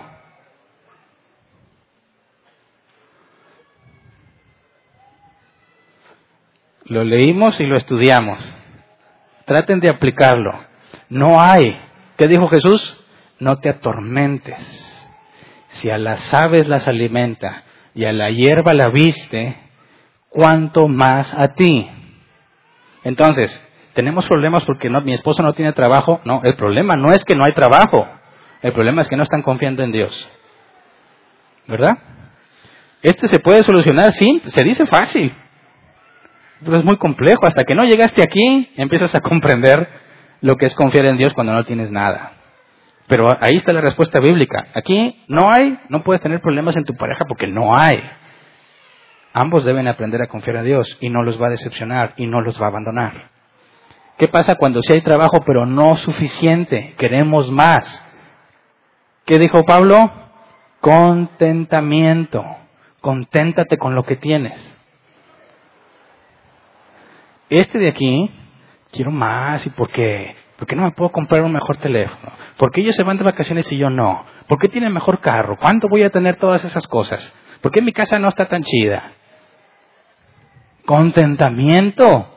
Dios nunca estipuló un parámetro para medirnos en base a esas cosas. Contentamiento. Y cuando hay mucho trabajo, necio. ¿No sabes que han venido a pedirte tu alma? ¿No sabes que hay días buenos y días malos? ¿No sabes que el exceso que se te da no es para que lo acumules o para que busques tener más, sino para que seas rico delante de Dios? Ninguna pareja debería estar discutiendo por temas de trabajo si conoce lo que la Biblia dice con respecto al trabajo. Debemos descansar en Él. Filipenses 4:6, no se inquieten por nada, más bien, en toda ocasión, con oración y ruego, presenten sus peticiones a Dios y denle gracias. Fíjate, la mujer dice, es que este está viendo la necesidad y no sale a buscar. Casi siempre otro dice, sí, salgo a buscar. Sí, pero luego lo regresaste, ¿a poco ya buscaste? ¿Por qué se ríe? Pues es que no hay. ¿Cómo que no hay? ¿Pues dónde consigue trabajo toda la gente? Pues eres un bueno para nada. ¿De dónde viene? Dice ella, ¿cómo le hago? Y mira este. Se me hace que no tenemos trabajo porque este es un arrastrado. Y empieza el conflicto contra él. Pero ¿qué es lo que hay detrás de esas quejas? Miedo. Miedo. ¿Verdad? Los hombres, no hay para pagar. Y están todos angustiados y les duele la cabeza y la presión y me desmayo. Y es que, ah, no, ¿cómo le voy a hacer? ¿Qué es? Miedo. ¿Verdad? Ahora decimos, bueno, ya entendí. Este es un medio solamente para obtener el sustento. Y no me preocupo por el sustento, Dios lo va a dar, yo tengo que estar trabajando, porque hay otras cosas que se tienen que hacer con ese fruto del trabajo. No nada más con tu esposa y con tus hijos y con Dios, ¿verdad? Porque decimos, si hay trabajo, cuando hay trabajo, el fruto de tu trabajo te debe ayudar a cuidar tu relación con Dios, ¿verdad? ¿Qué significa eso? ¿Te vas a dar dinero a Dios? No. Tienes que buscar la manera de ser sabio con ese dinero de manera que puedas dedicar tiempo a las cosas de Dios. Tu relación personal con Dios. Todavía no estoy hablando del ministerio. Tienes que tener un tiempo en el que buscas a Dios, un tiempo en el que estudias. Y con el dinero que ganas tienes que buscar la manera de armar tu día y que tú tengas un tiempo para eso usarlo con sabiduría. Segundo, ya vimos en el rol del esposo, cuando dice que tenemos que, en el original, darle honor a la mujer, ¿se acuerdan que era honor? Dinero, provisión, como cuando dice que los ancianos que predican o se dedican a la enseñanza son dignos de doble honor. Una manera de mostrarle a tu esposa cuánto vale para ti es con ¿Cuántos dicen amén? Amén. A mí sí me hace que este ni me quiere. Claro que cuando tú vas a proveer tienes que pensar, fíjate bien, no el, el enfoque no está en el sustento, ¿verdad? ¿Cómo empiezo a servir a Dios con el fruto de mi trabajo? Primero, mi relación con Dios, asegurarme que la pueda llevar a cabo. Segundo, proveo a mi esposa, claro, es una obligación. ¿Y cómo le demuestro a ella que vale para mí también con ese fruto de mi trabajo. ¿Cuántas mujeres dicen, aleluya? Sí, Señor. Dile, mira, cómprate algo. Vamos a que compres esto. ¿Por qué no pruebas estas cosas? ¿Se van a sentir amadas mujeres o no? Es bíblico. Cuida de con el fruto de tu trabajo cuidas y provees también para tus hijos, pero también para pasar tiempo con tus hijos. No cometas el error de que, pues como trabajo mucho, pues le compro cosas caras para tratar de justificar que no estás ahí. No, no le compres cosas caras. Mejor deja de trabajar tanto y con el dinero que tienes, disfrútalo con ellos. Váyanse a pasear. Es más, muchas veces te aseguro, tus hijos van a disfrutar más, depende de los gustos de tus hijos, o un cono de nieve contigo en una plaza, jugando con una pelota. No necesita algo muy caro para eso. Si tu hija, depende, mis hijos tienen gustos muy distintos. Uno le gusta lo, lo conchitas con salsa y elote, el otro lo muy dulce. Entonces dices, bueno, ¿cómo le hacemos? ¿Qué se te antoja a ti, a ti, a ti? No está tan caro, no necesitas mucho dinero. Vamos y nos lo compramos. Estoy comiendo un elote con mis hijos y lo vas a disfrutar. Ah, mira, ten tu iPhone 10, pero no tengo tiempo para estar contigo. Se va a poner feliz cuando ve el iPhone 10, pero ¿cuánto le va a durar? El trabajo debe ser usado para servir a Dios y esta es la prioridad. Tus hijos jamás se van a acordar de cuánta cosa le compraste. Se van a acordar de lo que tú hiciste con ellos. El tiempo que pasaste con ellos. Eso jamás se les va a borrar. Y aún con los errores que cometemos, fíjate este fenómeno, que yo he pensado que no es más que un don de Dios.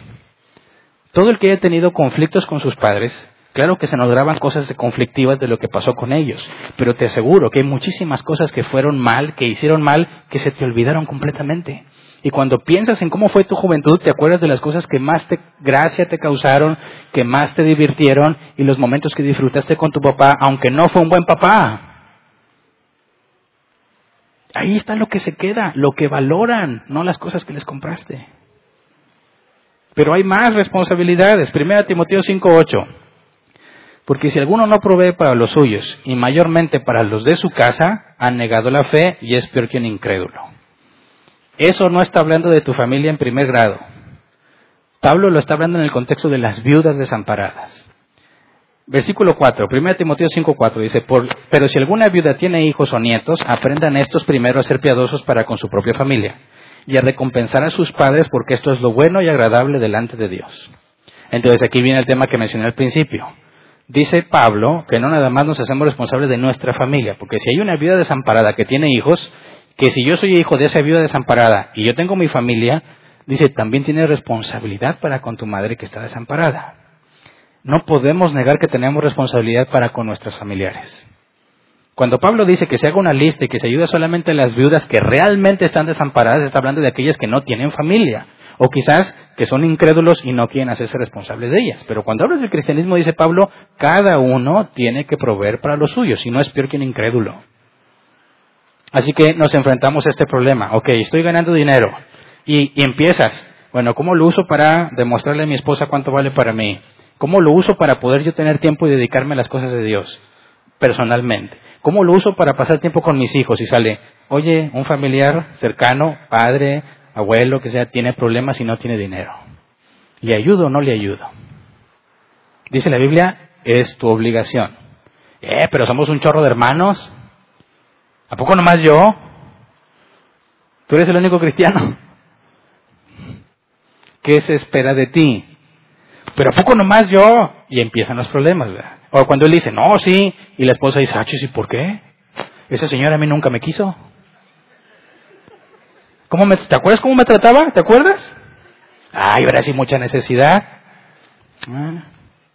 Y dice, bueno, ¿qué hago? ¿Le ayudo o no le ayudo? No puedes negar que es una obligación bíblica. Entonces la pregunta no es si le ayudas o no. La pregunta va a ser, ¿con cuánto le ayudas? Y ahí empieza un problema todavía más profundo, ¿verdad? Porque cada que, cuando la mujer no quiere o al revés, y se voy a ayudar con tanto, siempre se le va a hacer mucho. ¿Verdad? 500 pesos. Ay, a mí nunca me das 500 pesos. 100 pesos. Mm, a tus hijos nunca les das 100 Y 10 pesos, pues más o menos.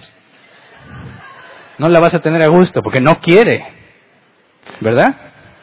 ¿Cómo resolvemos eso? Ahorita voy allá. Lo primero es entender que es una responsabilidad que nadie puede negar si eres cristiano. Tienes que hacerte cargo de tu familia. Ahora, hay más responsabilidades también. Efesios 4:28. El que robaba, que no robe más, sino que trabaje honradamente con las manos para tener que compartir con los necesitados. Ándale, ahora también. No nada más a mi familia, sino a los que estén en necesidad. ¿Y está hablando de los necesitados de todo el mundo? No necesariamente. Tú podías ver que en aquellos tiempos había problemas en algunas regiones, como sucedió acá en, en Jerusalén, había escasez y las demás iglesias cooperaron para poder llevar a los que estaban en escasez, ¿verdad? La escritura dice que tenemos que ayudar a todos, primeramente a los de la familia de Dios. Entonces diríamos, aquí hay escasez, algunos están problemas, en problemas de, financieros, tiene una crisis, tenemos la responsabilidad como hermanos en Cristo de ayudar también a los necesitados, ¿verdad? Y le podemos agregar más. ¿Y, las ofrendas? Aquí nadie recibe salario, ¿verdad? Lo sabemos. Y lo digo por los que nos están oyendo y porque este es un tema muy sensible para muchos. Ni yo ni nos, ninguno de los que servimos aquí trabaja por dinero. Todos lo hacemos gratuitamente y no porque esté mal. La Biblia dice que el obrero tiene derecho a su salario. Pero todos nos apegamos al principio de Pablo diciendo, con estas manos trabajo para mí, para ayudar a otros, de manera que no seamos carga, carga a la iglesia. Pero, si no ofrendamos, ¿qué va a pasar con todo esto? No lo vamos a poder tener funcionando. Se tiene que ofrendar para que esto siga funcionando. Cada quien trabaja con sus manos, pero pues a todos nos van a cobrar la renta de este lugar. Y cuando se descompone algo, y los servicios, y las adecuaciones, y las mejoras, ¿Tenemos responsabilidad? Claro que tenemos responsabilidad, porque no nada más nos beneficia a nosotros, también a los que vienen a conocer de Dios. Entonces, fíjate bien, ¿en qué tienes que gastar el dinero? Son bastantes cosas. ¿Cómo le hacemos cuando no tenemos todo el dinero que quisiéramos? Ese es otro conflicto. Por eso dije, es un, se requiere un tema para hablar de administración del dinero, con principios bíblicos, por así decirlo. Pero quiero que vayamos a un caso práctico, que quizás es muy problemático para muchos. Tienes un familiar que necesita ayuda. Y pues tú estás limitado de dinero. Estás administrando bien lo tuyo, pero tú no cuentas en tu presupuesto con ayudar a otra persona. Y no podemos negar que tenemos la obligación. En necesidad, es familiar o no es familiar, tenemos que ayudar. ¿Cuánto? ¿Cómo decides a quién sí y a quién no. No puedes ayudar a todo el mundo. Así que pongamos un ejemplo. Tienes familia numerosa. Tienes poco dinero. Te esfuerzas por administrarlo bien. Ok. Surge un problema, un familiar con necesidad grave. No tiene dinero. Está pidiendo ayuda a su familia. Sabes que tienes la obligación de ayudar, pero tienes muy poco dinero. ¿Qué haces? cómo decidimos en qué usarlo. Imagínate, vamos a tratar de ponerle números. Recibí dinero, pagué luz y todas las cosas, las cosas que se necesitan para el día de hoy, suponiendo que vivo el día, y me quedaron 50 pesos. Es lo único que tengo para mañana. Pero como soy cristiano, sé que cuando no hay, confío en la provisión de Dios. Entonces no estoy diciendo, ay, mis 50 pesos. No, cada día tendrá su propio afán, dijo Jesús, ¿verdad? Mañana sus misericordias son nuevas también y su promesa es inalterable. Ok. 50 pesos. Y mi familia o un necesitado está pidiendo ayuda. Pero también me faltan unas cosas que comprar para la casa. La cena. 50 pesos para la cena. ¿Qué consigues con 50 para una familia de 5? De buen comer. ¿en qué lo transformas de manera que sea sustancioso como para que llenen? Normalmente en huevo o en frijoles. ¿Verdad? Es lo más fácil, lo más barato y hasta nutritivo. Bueno, pero te están pidiendo ayuda. ¿Compras para la cena o ayudas? ¿Cómo lo hacemos? O te haces como que ni supiste. No, no, yo no vi, no vi el WhatsApp. A mí no me llegó el mail. Suena complejo, ¿verdad? Difícil. Sí. Porque fíjate bien, el experimento consiste en cómo le haces tú con la información que tienes en tu cerebro para resolver eso. Pero la pregunta es, ¿qué dice la Biblia al respecto? No es, a ver, ¿cómo le hago? Pues 25 y 25, no, ya no alcanza para la cena. Bueno, pues le aviento unos dos pesillos de pesos. Eh, pero para dos pesos. Se va a ofender si le digo, bueno, aquí está mi, mi ayuda, dos pesos. No, el asunto sigue la escritura. Segunda de Corintios 8, 13 al 15. Pablo trata este asunto. Segunda de Corintios 8, 13 al 15. No se trata de que otros encuentren alivio mientras que ustedes sufren escasez. Es más bien cuestión de, eh, de igualdad. En las circunstancias actuales, la abundancia de ustedes suplirá lo que ellos necesitan, para que a su vez la abundancia de ellos suplan lo que ustedes necesitan. Así habrá igualdad. Como está escrito, ni al que recogió mucho le sobraba, ni al que recogió poco le faltaba. Ahora aquí Pablo está citando Éxodo 16, 17 al 18. Leámoslo por favor. Éxodo 16, 17 al 18. Así lo hicieron los israelitas. Algunos recogieron mucho, otros recogieron poco, pero cuando lo midieron por litros, ni al que recogió mucho le sobraba, ni al que recogió poco le faltaba. Cada uno recogió la cantidad necesaria. Ok. Esto es para demostrar que cuando Dios les dio maná, no les dio a todos igual. Dijo, cada quien tome lo que necesita. Y unos tomaron mucho, pero no les sobró. ¿Por qué? Porque tomaron lo que necesitaban. Y al que agarró poco, tampoco le faltó, porque tomó lo que necesitaba. Es decir, Dios le proveyó a cada uno según su necesidad. Ok. Aquí hay un problema cuando leemos la palabra igualdad en el original. Porque si nosotros pensamos en igualdad, imagínate, yo, yo tuve que resolver eso con mis hijos. Tengo tres hijos y quiero que haya igualdad. Si llegaba y le compraba unas papitas a uno, ¿qué iban a decir los otros dos? Eh, ¿por qué no más a ella? Bueno, ya no puedo comprar una sola cosa, ¿verdad? Tengo que comprar tres cosas. Entonces, ¿qué pasa si tú les enseñas que siempre le vas a comprar a uno y le compras también a los otros dos? Y si le compras al otro, también a los otros dos. ¿Qué están, ¿Cuál es el concepto que empiezan a desarrollar en sus mentes? Todos iguales. Todos iguales. ¿Eso lo encuentras en la Biblia? ¿Sí o no? ¿Sí? ¿Todos iguales? ¿O no? Acabo de leer del maná, pero vamos al Nuevo Testamento. Cuando Jesús le dice a uno, bien, buen siervo y fiel, en lo poco fuiste fiel, en lo mucho te pondré en el gozo de tu Señor, ¿de qué nos está hablando? De que al que se le dio cinco, multiplicó otros cinco. Al que se le dio tres, multiplicó otros tres. Hay otra palabra que dice al que multiplicó cinco se le darán diez ciudades. Porque al que más tiene, más se le dará. ¿La Biblia enseña igualdad? No. No, el mundo quiere igualdad. ¿Verdad? Dicen, oye, ¿por qué hay unos que tienen mucho dinero y otros que tienen poco? Igualdad. Quítale al que tiene y dale al que no tiene. ¿Verdad? Es algo que el gobierno está empezando a promover mucho. Pero, ¿es eso correcto? ¿Me pones por favor la, segunda imagen?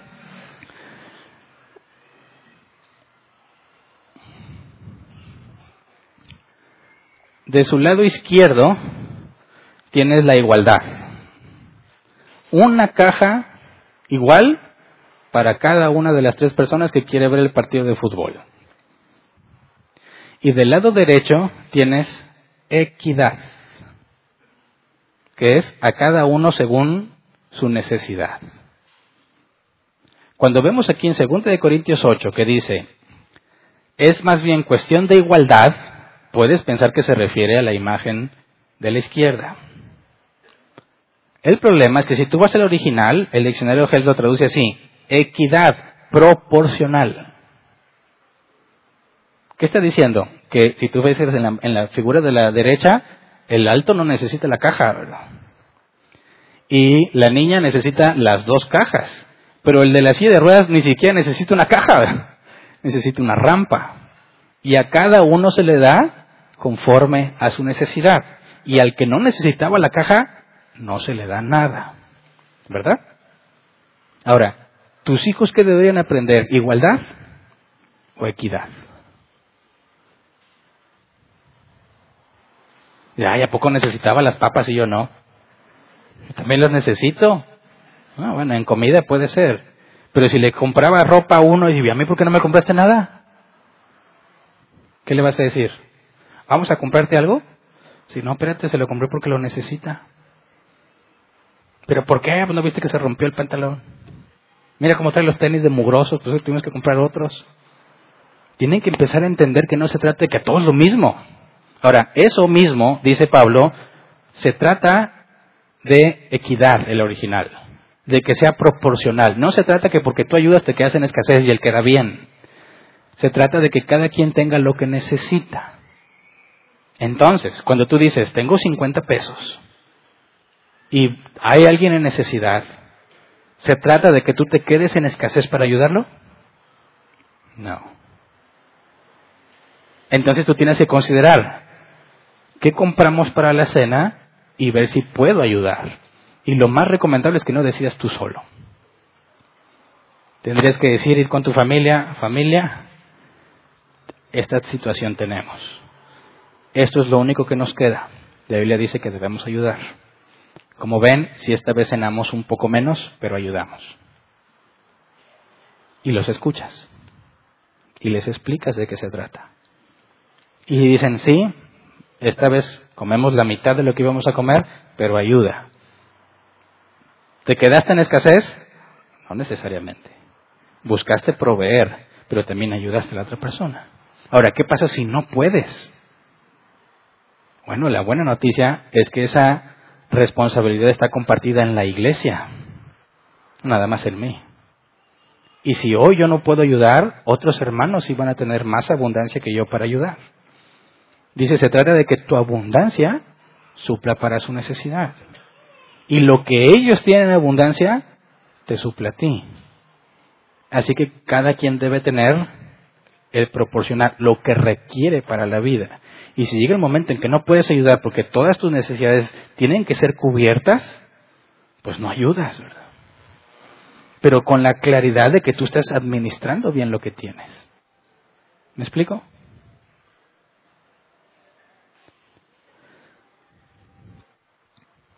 Las decisiones en cuanto al dinero, aunque normalmente las quieren tomar los hombres, no sean insensatos. Consulten a sus familias. No todas, ¿verdad? Las decisiones del dinero. Pero hay decisiones que no debes de tomar tú solo. Es el fruto del trabajo. Tienes que estar trabajando en base a esto. Y muchas veces necesitas retroalimentarte. ¿Qué piensan ellos? ¿Cómo se les ocurre que podemos ayudar? ¿Nos podemos sacrificar todos voluntariamente? Porque ese es el ideal. Dices, no, pues yo no quiero. Y lo vas a forzar, no va a entender lo que está pasando. Tienes que encontrar la manera de hacerle ver cómo ella puede ayudar sacrificándose un poco. Y ese es el ideal para avanzar y entender para qué nos sirve el trabajo. Ahora, por último, ¿me puedes poner la, la primera imagen? Es una imagen un tanto explícita, pero creo que comunica lo que quiero decirles.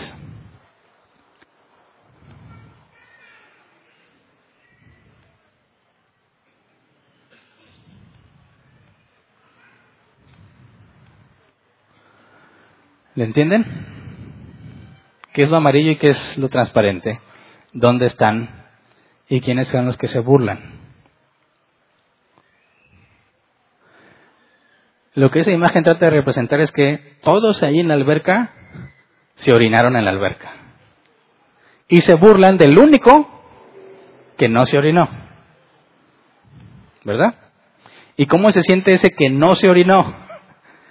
Cuando todos se burlan de él se siente triste. Eso es lo que le pasa a muchos cristianos. Cuando llegas a los temas de trabajo y de dinero, y le dicen que son mediocres, que deberían hacer más, que su familia merece más, se burlan porque no se esfuerzan, porque no pasan tanto tiempo como ellos, porque no tienen lo que ellos tienen, y lo más sorprendente es que dicen, no me interesa, yo así estoy bien. Se deprimen, dicen, no, pues no sé, no sé si debería ser más. Están como el del medio. El mundo siempre se va a burlar de los que hacen lo correcto, porque el mundo no hace lo correcto. Y lo incorrecto no deja de ser incorrecto porque todos lo hagan. tienes que permanecer firme en lo que Dios ha dicho y confiar que ahí está la felicidad. Te van a burlar, te van a decir que no estás loco. Tú pudiste, puedes hacer mucho más de lo que haces, o sea, puedes alcanzar grandes cosas, no seas mediocre. No, no caigas en la trampa. Esto es lo más importante que Dios te ha dado antes del trabajo. Aquí está tu servicio a Dios. Esto jamás, jamás podrá compararse con el valor o la felicidad que te puede traer el trabajo. Permanece firme por Dios y por los tuyos. No caigas en la trampa. Dice Proverbios 30, Señor, no me des tanto que me olvide de ti. Y no me dejes con tan poco que robe y te avergüence. Dame lo necesario. La Biblia le llama a eso sabiduría. El mundo le llama mediocridad. ¿A quién vas a escuchar? ¿A quién vas a escuchar? ¿Y a quién vas a obedecer? El riesgo de las riquezas es muy grande. Te acostumbras a lo bueno. De volada nos acostumbramos a lo bueno. No se batalla. Te generas una expectativa de vida que piensas que Dios te va a dar siempre. Y ya vimos, los días malos vienen. Y cuando tienes poco, estás angustiado, atormentado, tentado a hacer cosas incorrectas con tal de tener. Entonces, no se trata de que todos vamos a ser pobres, no. Cada uno en lo que necesita, ni más de lo que necesita, ni menos de lo que necesita. Lo que necesito para estar en paz con Dios. Ese es el enfoque bíblico. Y el trabajo debe ayudarte a cumplir eso. La estabilidad. ¿Sí? ¿Puedo hacer más? Sí. ¿Puedo tener un mejor negocio? Sí. Pero ¿cuál es el precio a pagar? ¿Mi familia? ¿Mi servicio a Dios? Ah, no vale la pena. No vale la pena. ¿Me explico? Vamos a ponernos de pie y vamos a orar.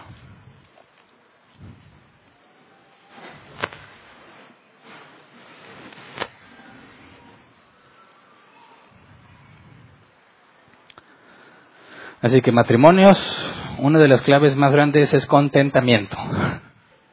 Contentamiento. Tienes ropa, quizás no es la más de moda, ya va a salir la moda otoño-invierno, ya está la moda primavera-verano. Digo, a los hombres no nos importa, ¿verdad? Bueno, a casi todos, aunque hay uno que otro que es puro selfie. Las mujeres a veces suspiran, ¿cómo quisiera vestirme como yo quiero vestirme? ¿Cómo quisiera tener las cosas que otras tienen? ¿Cómo quisiera esto? Contentamiento. En ningún lado dice que nunca lo vas a tener, ¿verdad?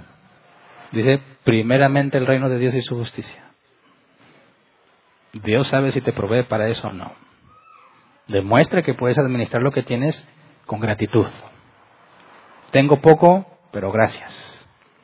Es mi tarea administrar esto que tengo. No me alcanza, es mi problema, porque Dios no se equivoca, ¿verdad?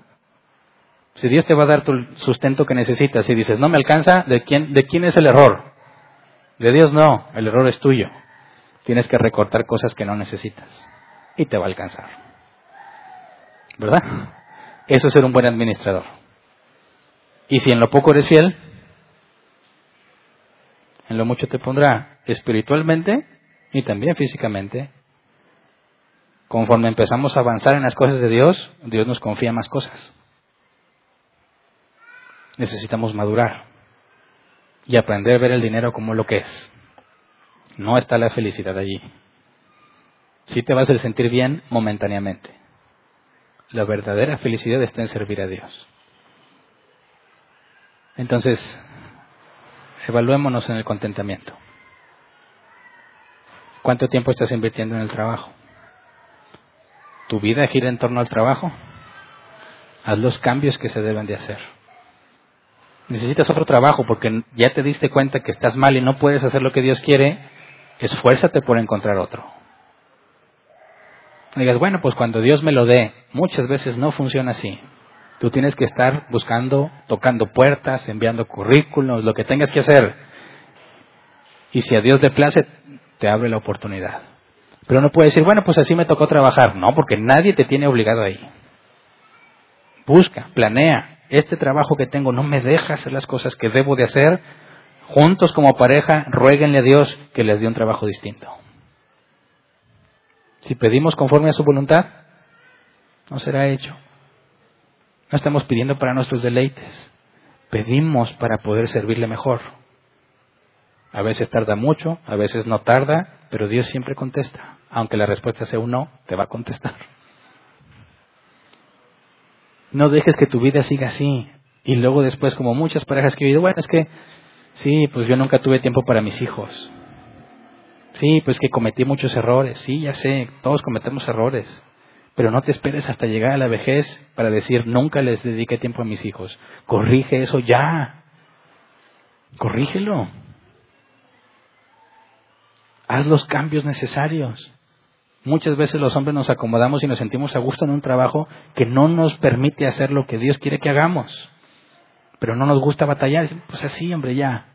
No. La incomodidad de tener que buscar y tocar puertas y buscar favores, lo que tengas que hacer, va a rendir frutos cuando empieces a poner en orden lo demás. Va a decir, qué bueno que me cambié de trabajo. Tu familia lo necesita. Y si ya lo tienes y no te lo impide, administralo sabiamente. Dale el lugar que le corresponde ese trabajo. Deja de estar pensando en tener más y disfruta lo que tienes ahora. Eclesiastés capítulo 6 y 7 habla mucho de eso. Dice, esto es lo que nos ha concedido Dios, que disfrutemos del fruto de nuestro trabajo. Eso es contentamiento. Disfrútalo. Váyanse de repente por unos tacos bien grasosos. Una vez a la semana y ya. Digan, nos podemos dar un lujito, o sea, un lujito, ¿verdad? Unos tacos, un elote en la plaza, unas papas con salsa, mientras se ríen y juegan y platican. Esos momentos son invaluables y no los puedes comprar con dinero. Sí, no te vas a ir a muchas partes y no tienes las cosas que otros tienen, pero eso qué. Nada de eso se lo van a llevar. Dios te ha dado un enorme tesoro en tu esposo o tu esposa, en tus hijos si los tienes. Y nos falta ver el ministerio, ¿verdad? No caigamos en la trampa. No desperdicies lo que Dios te ha dado. Es que vamos a orar. Señor, concédenos, Padre, por medio de tu gracia, poder ver con claridad nuestros errores, nuestras áreas de oportunidad. Señor, hemos estado tan enrolados en la rutina diaria que dejamos de analizar lo que hacemos. Sabemos que tenemos que cumplir y vamos y hacemos lo que sabemos que debemos hacer, pero no reflexionamos sobre lo que estamos haciendo. Enséñanos, Padre, a hacer un alto. Pensar lo que estamos haciendo y por qué lo estamos haciendo. Enséñanos a como decía Moisés, a contar de tal forma nuestros días que traiga el corazón sabiduría. Enséñanos a disfrutar cada día de lo que nos diste, Señor, no estar anhelando el día en que seremos felices. Enséñanos a eliminar la relación entre dinero y felicidad. Enséñanos a ser felices independientemente de cuánto dinero tengamos. Enséñanos a ver el dinero solamente como un medio, Señor, no como un fin. Enséñanos, Padre, a poner límites al trabajo, que no rebase el tiempo que, deba que no deba rebasar, que no le robe a mi familia lo que le debo de dar, ni tiempo ni presencia. Enséñanos a administrar con sabiduría los días malos. Habrá días en los que tenemos que trabajar duro, porque es la única forma de subsistir. Pero enséñanos, Padre, a de ser un alto y a descansar, como lo enseña también tu palabra. Poder reposar, Señor, confiando en que tú tienes control que tú eres nuestro proveedor, que nosotros por medio del trabajo administramos lo que nos has dado, pero la provisión no viene del trabajo, sino de ti. Tú eres quien nos sustenta, Señor. tú eres quien nos guarda. Enséñanos a no temer, no temer al día malo, a no temer a la escasez, sino a estar preparados, Señor, preparando nuestros corazones para contentarnos con lo que sea que nos des. Que nuestras expectativas, Señor, dejen de ser un problema para nosotros y que esperemos simplemente viendo la gracia que nos das. Cuando entendemos que todo lo que nos haces por gracia, dejamos de exigir, dejamos de demandar, Señor, porque no son nuestras obras, no es nuestro esfuerzo lo que provoca la provisión, sino tu misericordia, tu gracia. Tú has decidido bendecirnos porque así te plació, Señor. Enséñanos a confiar en ti. Aquellos que están batallando o estamos batallando porque no tenemos dinero, enséñanos a confiar en ti. Aquellos que tienen trabajo, tienen dinero, pero no están contentos con lo que tienen, dales contentamiento, Señor. Enséñales a ver tu gracia. Enséñales a concentrarse no en tener más, sino en administrar lo que ya les diste. Y aquellos que están perdiendo muchísimo tiempo metidos en el trabajo, Señor, enséñales que ese camino es de destrucción, que el amor, el dinero y la avaricia no son agradables ante ti. Enséñales a poner límites, Señor, a dejar de hacer muchas cosas que están haciendo, aunque se sientan como mediocres o como inútiles o como no productivos, enséñales a ver los parámetros de la felicidad según tu palabra. Que dejen de estar seducidos por las cosas del mundo y que empiecen a ser, Señor, deleitados por medio de tu palabra. Enséñanos a permanecer firmes en una sociedad que nos acusa constantemente a pesar de que se haga lo bueno. Una sociedad que denigra la justicia, una sociedad que denigra la honestidad y la verdad, que sean convencidos a sí mismos que ser avaros y amar el dinero es lo mejor que puedes hacer por los tuyos. Enséñanos, Padre, porque donde trabajamos, la gente con la que tratamos así piensa, así son y así esperan que nos comportemos. Enséñanos a mostrar con gracia tu verdad. Enséñanos a mostrar con excelencia en el trabajo que hacemos que no somos mediocres porque no, porque no nos esforzamos más. Que nuestra, la calidad de nuestro trabajo nunca quede cuestionada, Señor. Que siempre haya evidencia de que lo que hacemos lo hacemos de la mejor manera posible para nosotros. De manera que quede claro que si no perseguimos lo que ellos persiguen, no es por mediocridad, sino por temor a ti, Señor. Por amor a ti y porque entendemos que en tu palabra está la verdadera sabiduría. Permítenos, Padre, que podamos dar un buen ejemplo a nuestros hijos con respecto al dinero, respecto a la equidad, enseñarles que cada uno de ti recibirá según sus necesidades y también según lo que merece, no a todos igual. Enséñanos, Padre, que si hoy no me das a mí, pero le diste a otro, eso no significa que me amas menos. Eso significa que no lo necesito ahora. Enséñame, Padre, a agradecer todo lo que me das, aunque a mis ojos considere que sea poco. Enséñame a verlo desde tu perspectiva, porque no merezco nada. No merezco que tú me proveas y sin embargo lo haces. Enséñame a ver eso, Señor, desde tu perspectiva. ¿Quién soy en realidad que no merezco nada de ti y que sea lo que sea que me des, aunque a mi parecer parezca poca cosa, es invaluable, Señor, porque proviene de ti. No lo merecemos, pero lo haces tu voluntad, porque así lo has decidido, Señor. Y enséñanos a confiar, sobre todo en tu soberanía y el control que tienes de todas las cosas. Tu palabra asegura que nunca nos abandonarás y en eso confiamos. Gracias. Amén. Pueden sentarse.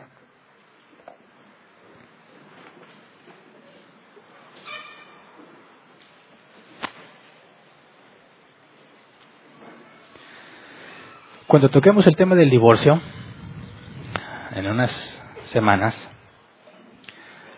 voy a hablar de eh, otros problemas que tienen que ver también con el dinero, cuando alguien se queja de que uno gana más que el otro y ese tipo de cosas que hoy no toqué. Precisamente porque muchos de esos te llevan al divorcio. Entonces, al hablar del tema del divorcio, vamos a enfocarnos sobre el divorcio en la perspectiva bíblica, en la perspectiva bíblica cuándo es permitido y cuándo no. Entonces, como voy a entrar a la sección de preguntas y es un tema que no mencioné, quisiera que esas preguntas las guarden mejor para cuando veamos el tema del divorcio. ¿Ok? Enfoquémonos en las preguntas en lo que sí se dijo. ¿Ok? Muy bien. Les recuerdo la mecánica por si hay alguien que nos acompaña por primera vez. Tenemos 15 minutos para responder preguntas. levantas la mano y te llevan el micrófono. Por favor, asegúrate que sea una pregunta. Si tienes un comentario, con mucho gusto te escucho, pero no en la sesión de preguntas. ¿Verdad? Dejemos la sesión de preguntas para los que tienen una pregunta. Y si nos queda tiempo de los 15 minutos y ya no hay más preguntas aquí, pasamos a responder preguntas en línea si es que las hay. Muy bien. Así que si alguien tiene una pregunta, por favor levante su mano y le llevan el micrófono. Aquí ahí delante ya hay varias.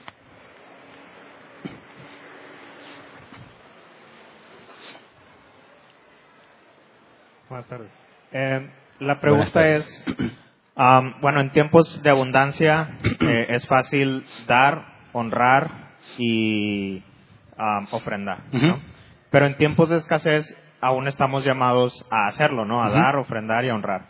¿Qué esperanza albergamos en, en el dar, en el ofrendar y en el honrar cuando estamos en escasez? Porque me acuerdo de al menos tres versículos. El que da al pobre al Señor presta, el que siembra en bendición cosecha en bendición, y el que honra a sus padres y a su madre eh, le, irá bien y será de larga vida en esta tierra. De forma práctica, esos tres versículos, ¿qué esperanza nos dan cuando estamos en escasez? Bueno, primero tenemos que asegurarnos que si no hay dinero para dar, realmente es porque después de administrarlo bien no hay, ¿verdad? Porque yo he escuchado muchas veces que no tienen dinero y luego analizas a la persona y dices, oye, ¿cómo no? Lo que pasa es que lo estás gastando mal. Entonces, lo primero que tenemos que hacer es una conciencia limpia de que yo ya chequé bien mis gastos y los costos que yo tengo y ya me aseguré que tengo lo suficiente nada más, que no estoy haciendo cosas que me están complicando a mí la vida para cumplir con otras obligaciones. Entonces, si ya depuraste eso y estás seguro, la Biblia dice que hay tiempo para todo, ¿verdad? Va a haber ocasiones en las que, aunque tú quieres decirle a tu esposa, mira el carro nuevo que te compré, no vas a poder comprarlo. Y tampoco se va a enojar ella por eso. El punto es que si no hay, no hay circunstancias, no tienes el dinero porque todo lo estás empleando en lo necesario, bueno, buscas otra manera de demostrarle cuánto vale para ti. Pero lo que sabemos es que bíblicamente que los días malos no son para siempre, ¿verdad? Y vendrán días mejores.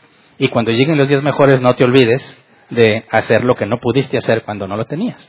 Entonces, no debemos confundir, y esto es importante y qué bueno que lo mencionaste, que algunos ven esos versículos que mencionaste como una promesa de provisión. Dicen, pues no tengo, pero si le doy al pobre, entonces Dios me va a bendecir a mí. Y están siendo malos administradores, eh, distorsionando un pasaje bíblico, tratando de convertirlo en una especie de promesa o garantía. Así es como la teología de la prosperidad engaña a muchos. No tienes dinero, bueno, siembra abundantemente y Dios te va a dar abundantemente. Dices, pero no tengo, bueno, pon todo lo que tienes. La viuda pobre echó todo lo que tenía y tratan de distorsionar. No, un buen administrador sabe cuando no se debe gastar el dinero en otra cosa y no lo gasta precisamente porque es un buen administrador. Pero confía en que los días van a cambiar y cuando se puede, entonces va a empezar a hacerlo. Gracias. Sí. Eh, en tu experiencia como padre de familia o, sí, cabeza, cabeza del hogar, ¿qué lugar crees que tenga eh, acciones como la que tuvieron José con Faraón de en tiempos de escasez usar sabiamente la inteligencia para en momentos de escasez aprovechar ah, lo que se tuvo en abundancia para momentos de escasez. Lo digo porque en algún punto mencionaste eh, lo del guardadito o algo así, ¿no? Entonces, en tu experiencia como padre de familia, ¿qué lugar hay dentro del plano familiar este tipo de acciones? Mira, cuando alguien, ya sea que recibas semanalmente o quincenalmente o por proyecto, tú dices, recibo cierta cantidad de dinero y según tu trabajo, ¿verdad? Cuando tú estás como empleado, sabes que cada X tiempo vas a recibir, mientras tengas el trabajo vas a recibir. Entonces planeas en administrar eso que tienes de manera en que suplas tus necesidades y quede para otras cosas que tienes obligación, incluyendo el esparcimiento.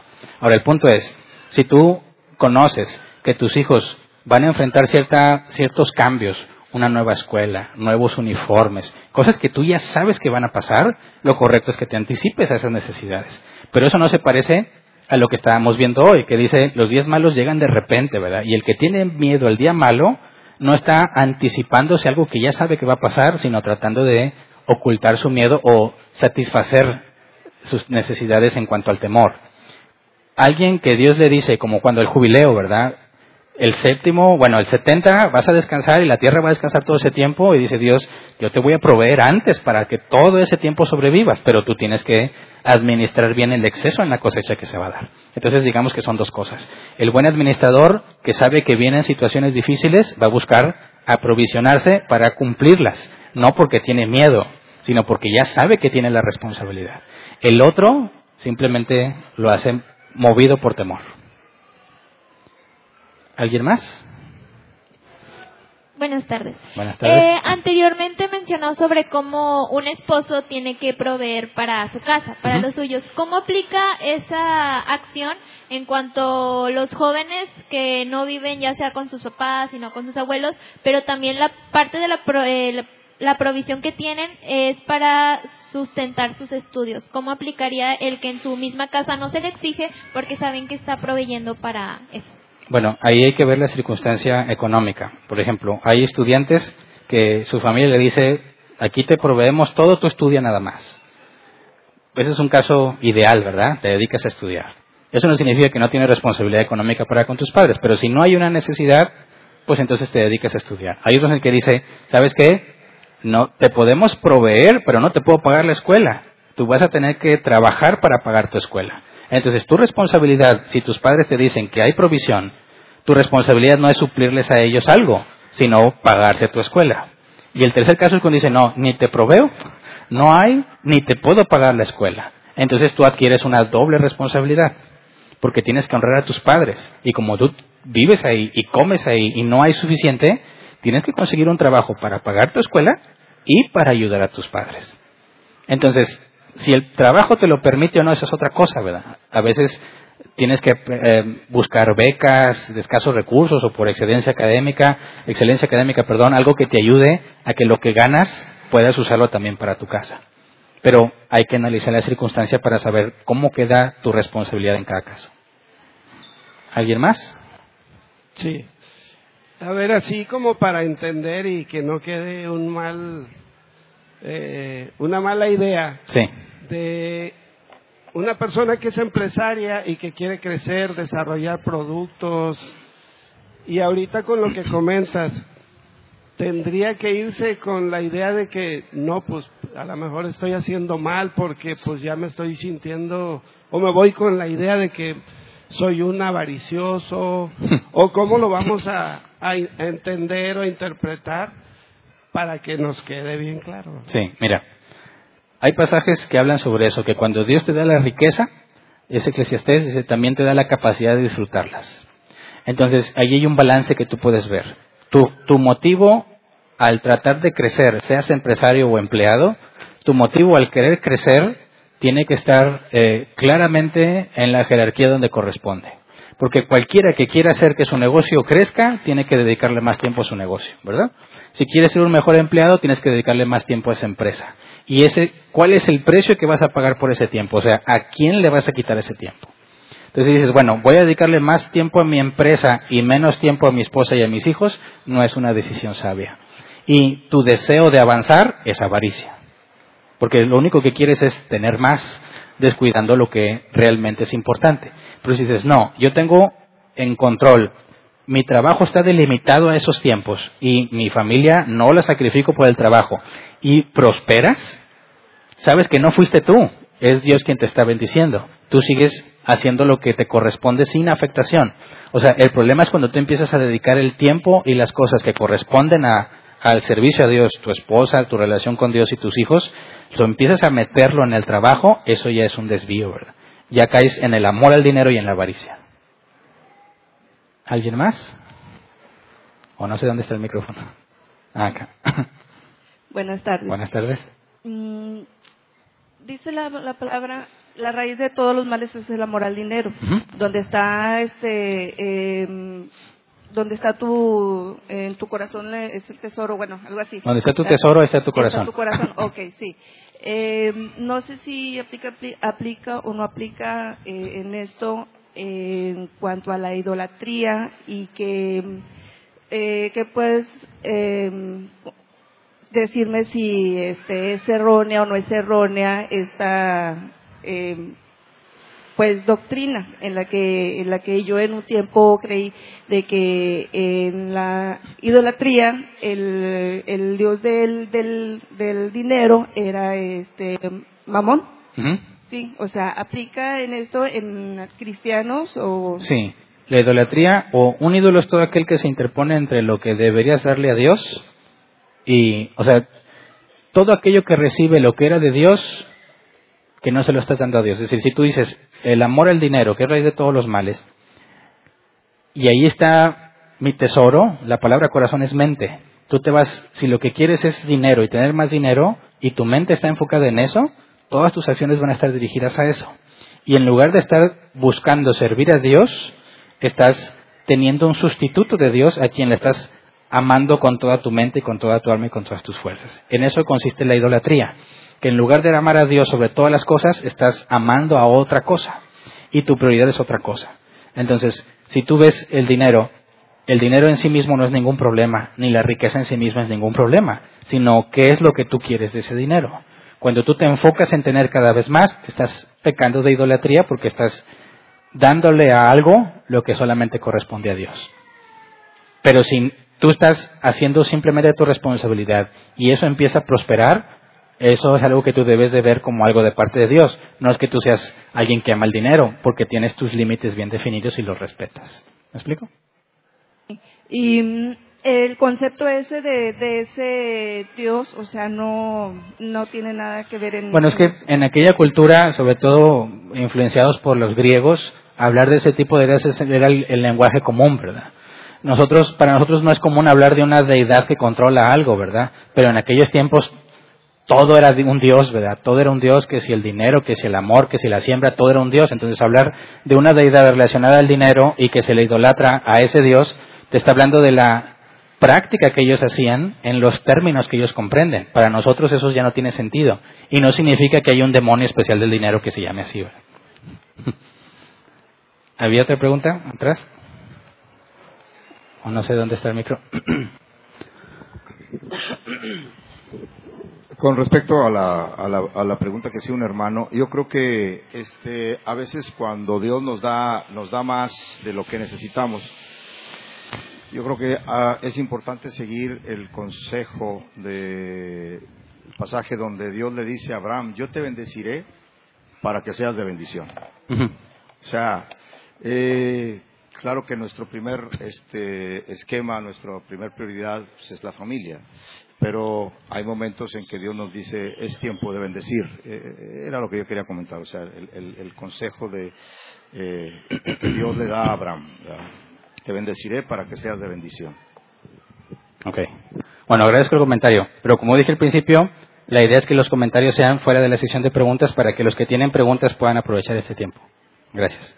¿Alguien más? Ahí había varias manos, ¿verdad? Allá.